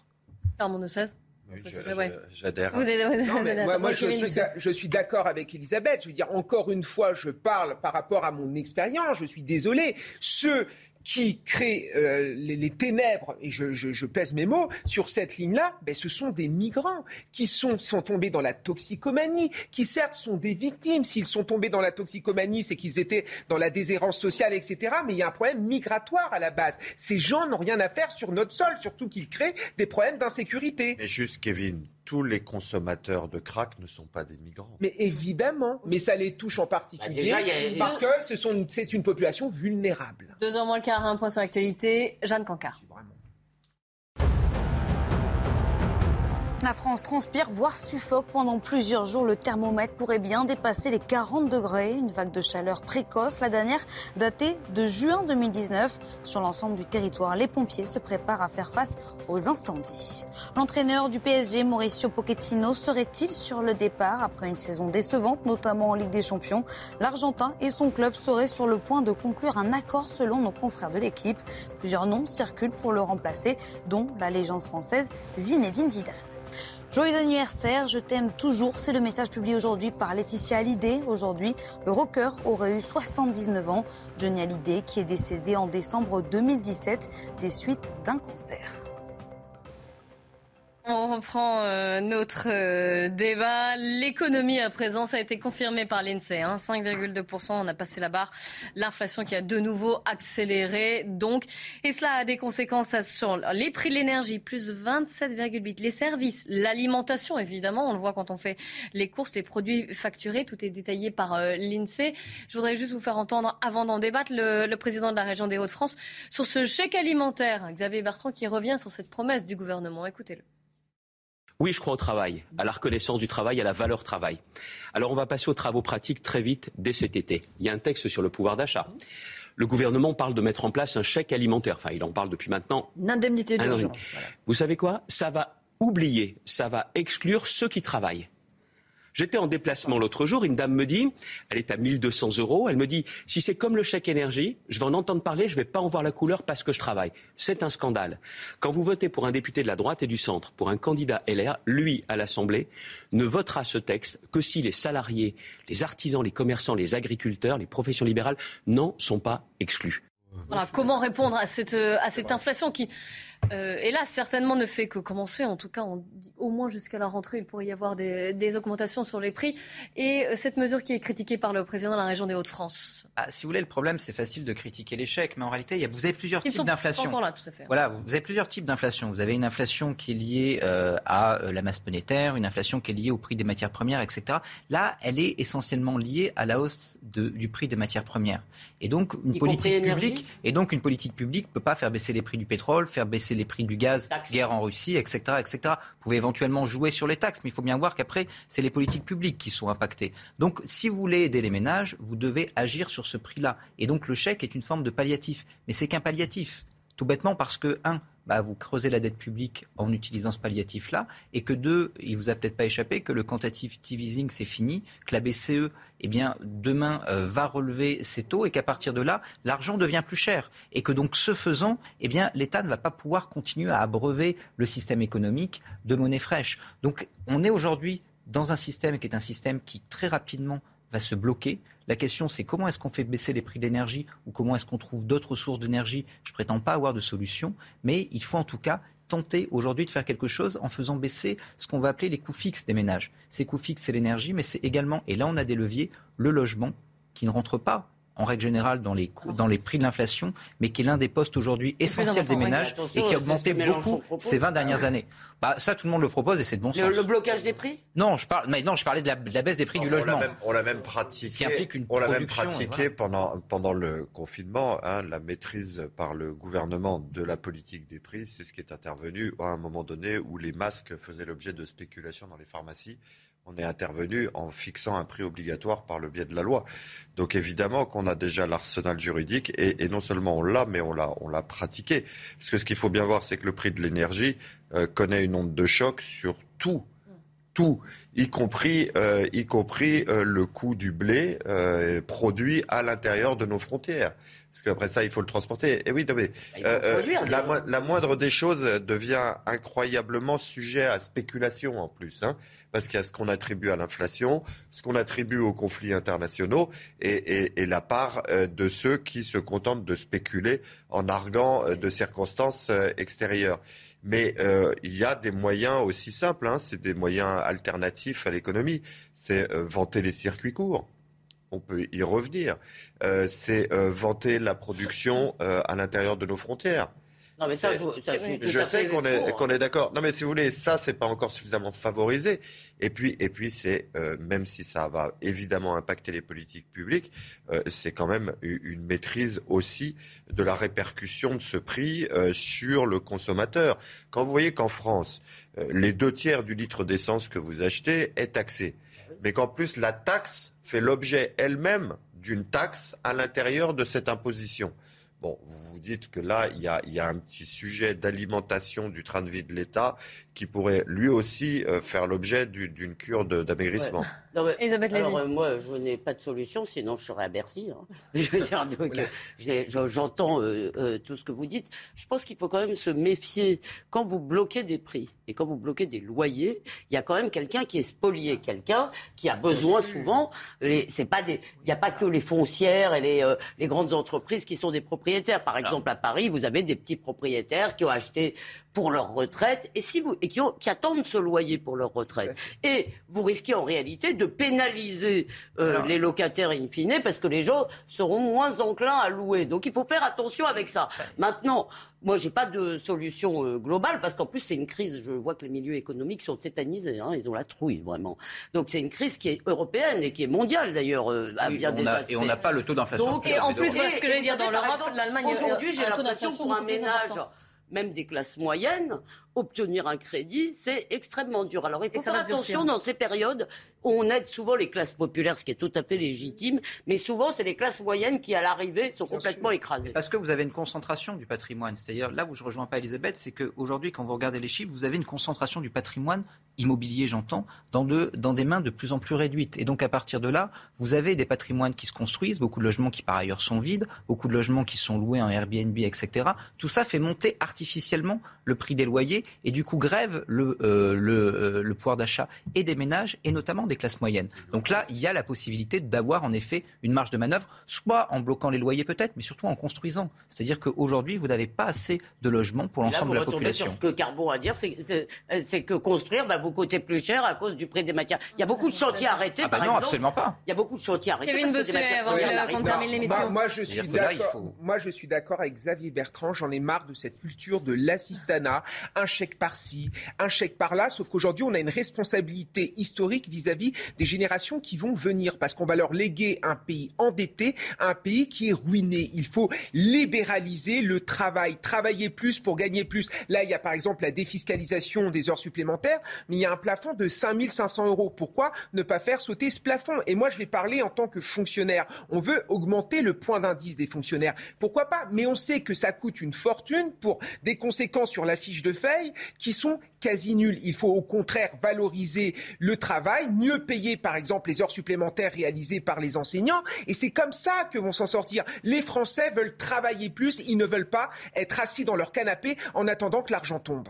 Non, rapidement, c'est-à-dire que travailler plus, c'est bien beau, mais encore faut-il travailler plus pour produire de la valeur ajoutée. Et le problème actuellement, c'est que vous avez une spécialisation de l'économie dans des valeurs, dans des secteurs de faible valeur ajoutée. Si on réindustrialise, on gagne des marges de manœuvre. L'inflation, c'est quoi notamment? C'est quand vous avez une croissance de la masse monétaire qui n'est pas raccord avec la croissance de votre production. Donc, il faut produire plus. Non mais Benjamin, vous avez Merci des beaucoup. solutions merveilleuses, mais qui vont prendre quand même 5 ans. Alors en en attendant, va falloir. Bah, 5 ans en économie, c'est court. hein. Merci, oui, c'est ce que j'allais dire, sans- certainement plus. Merci à vous Seulement. quatre d'être venus euh, débattre sur le plateau de, de Midi News. Tout de suite, c'est Nelly Denac et ses invités pour la belle équipe. Elle va revenir évidemment sur le déplacement du chef de l'État en Ukraine et euh, bien sûr sur cette affiche de la Croix-Rouge qui fait polémique, puisque vous le savez, on vit une vague de chaleur, une canicule même.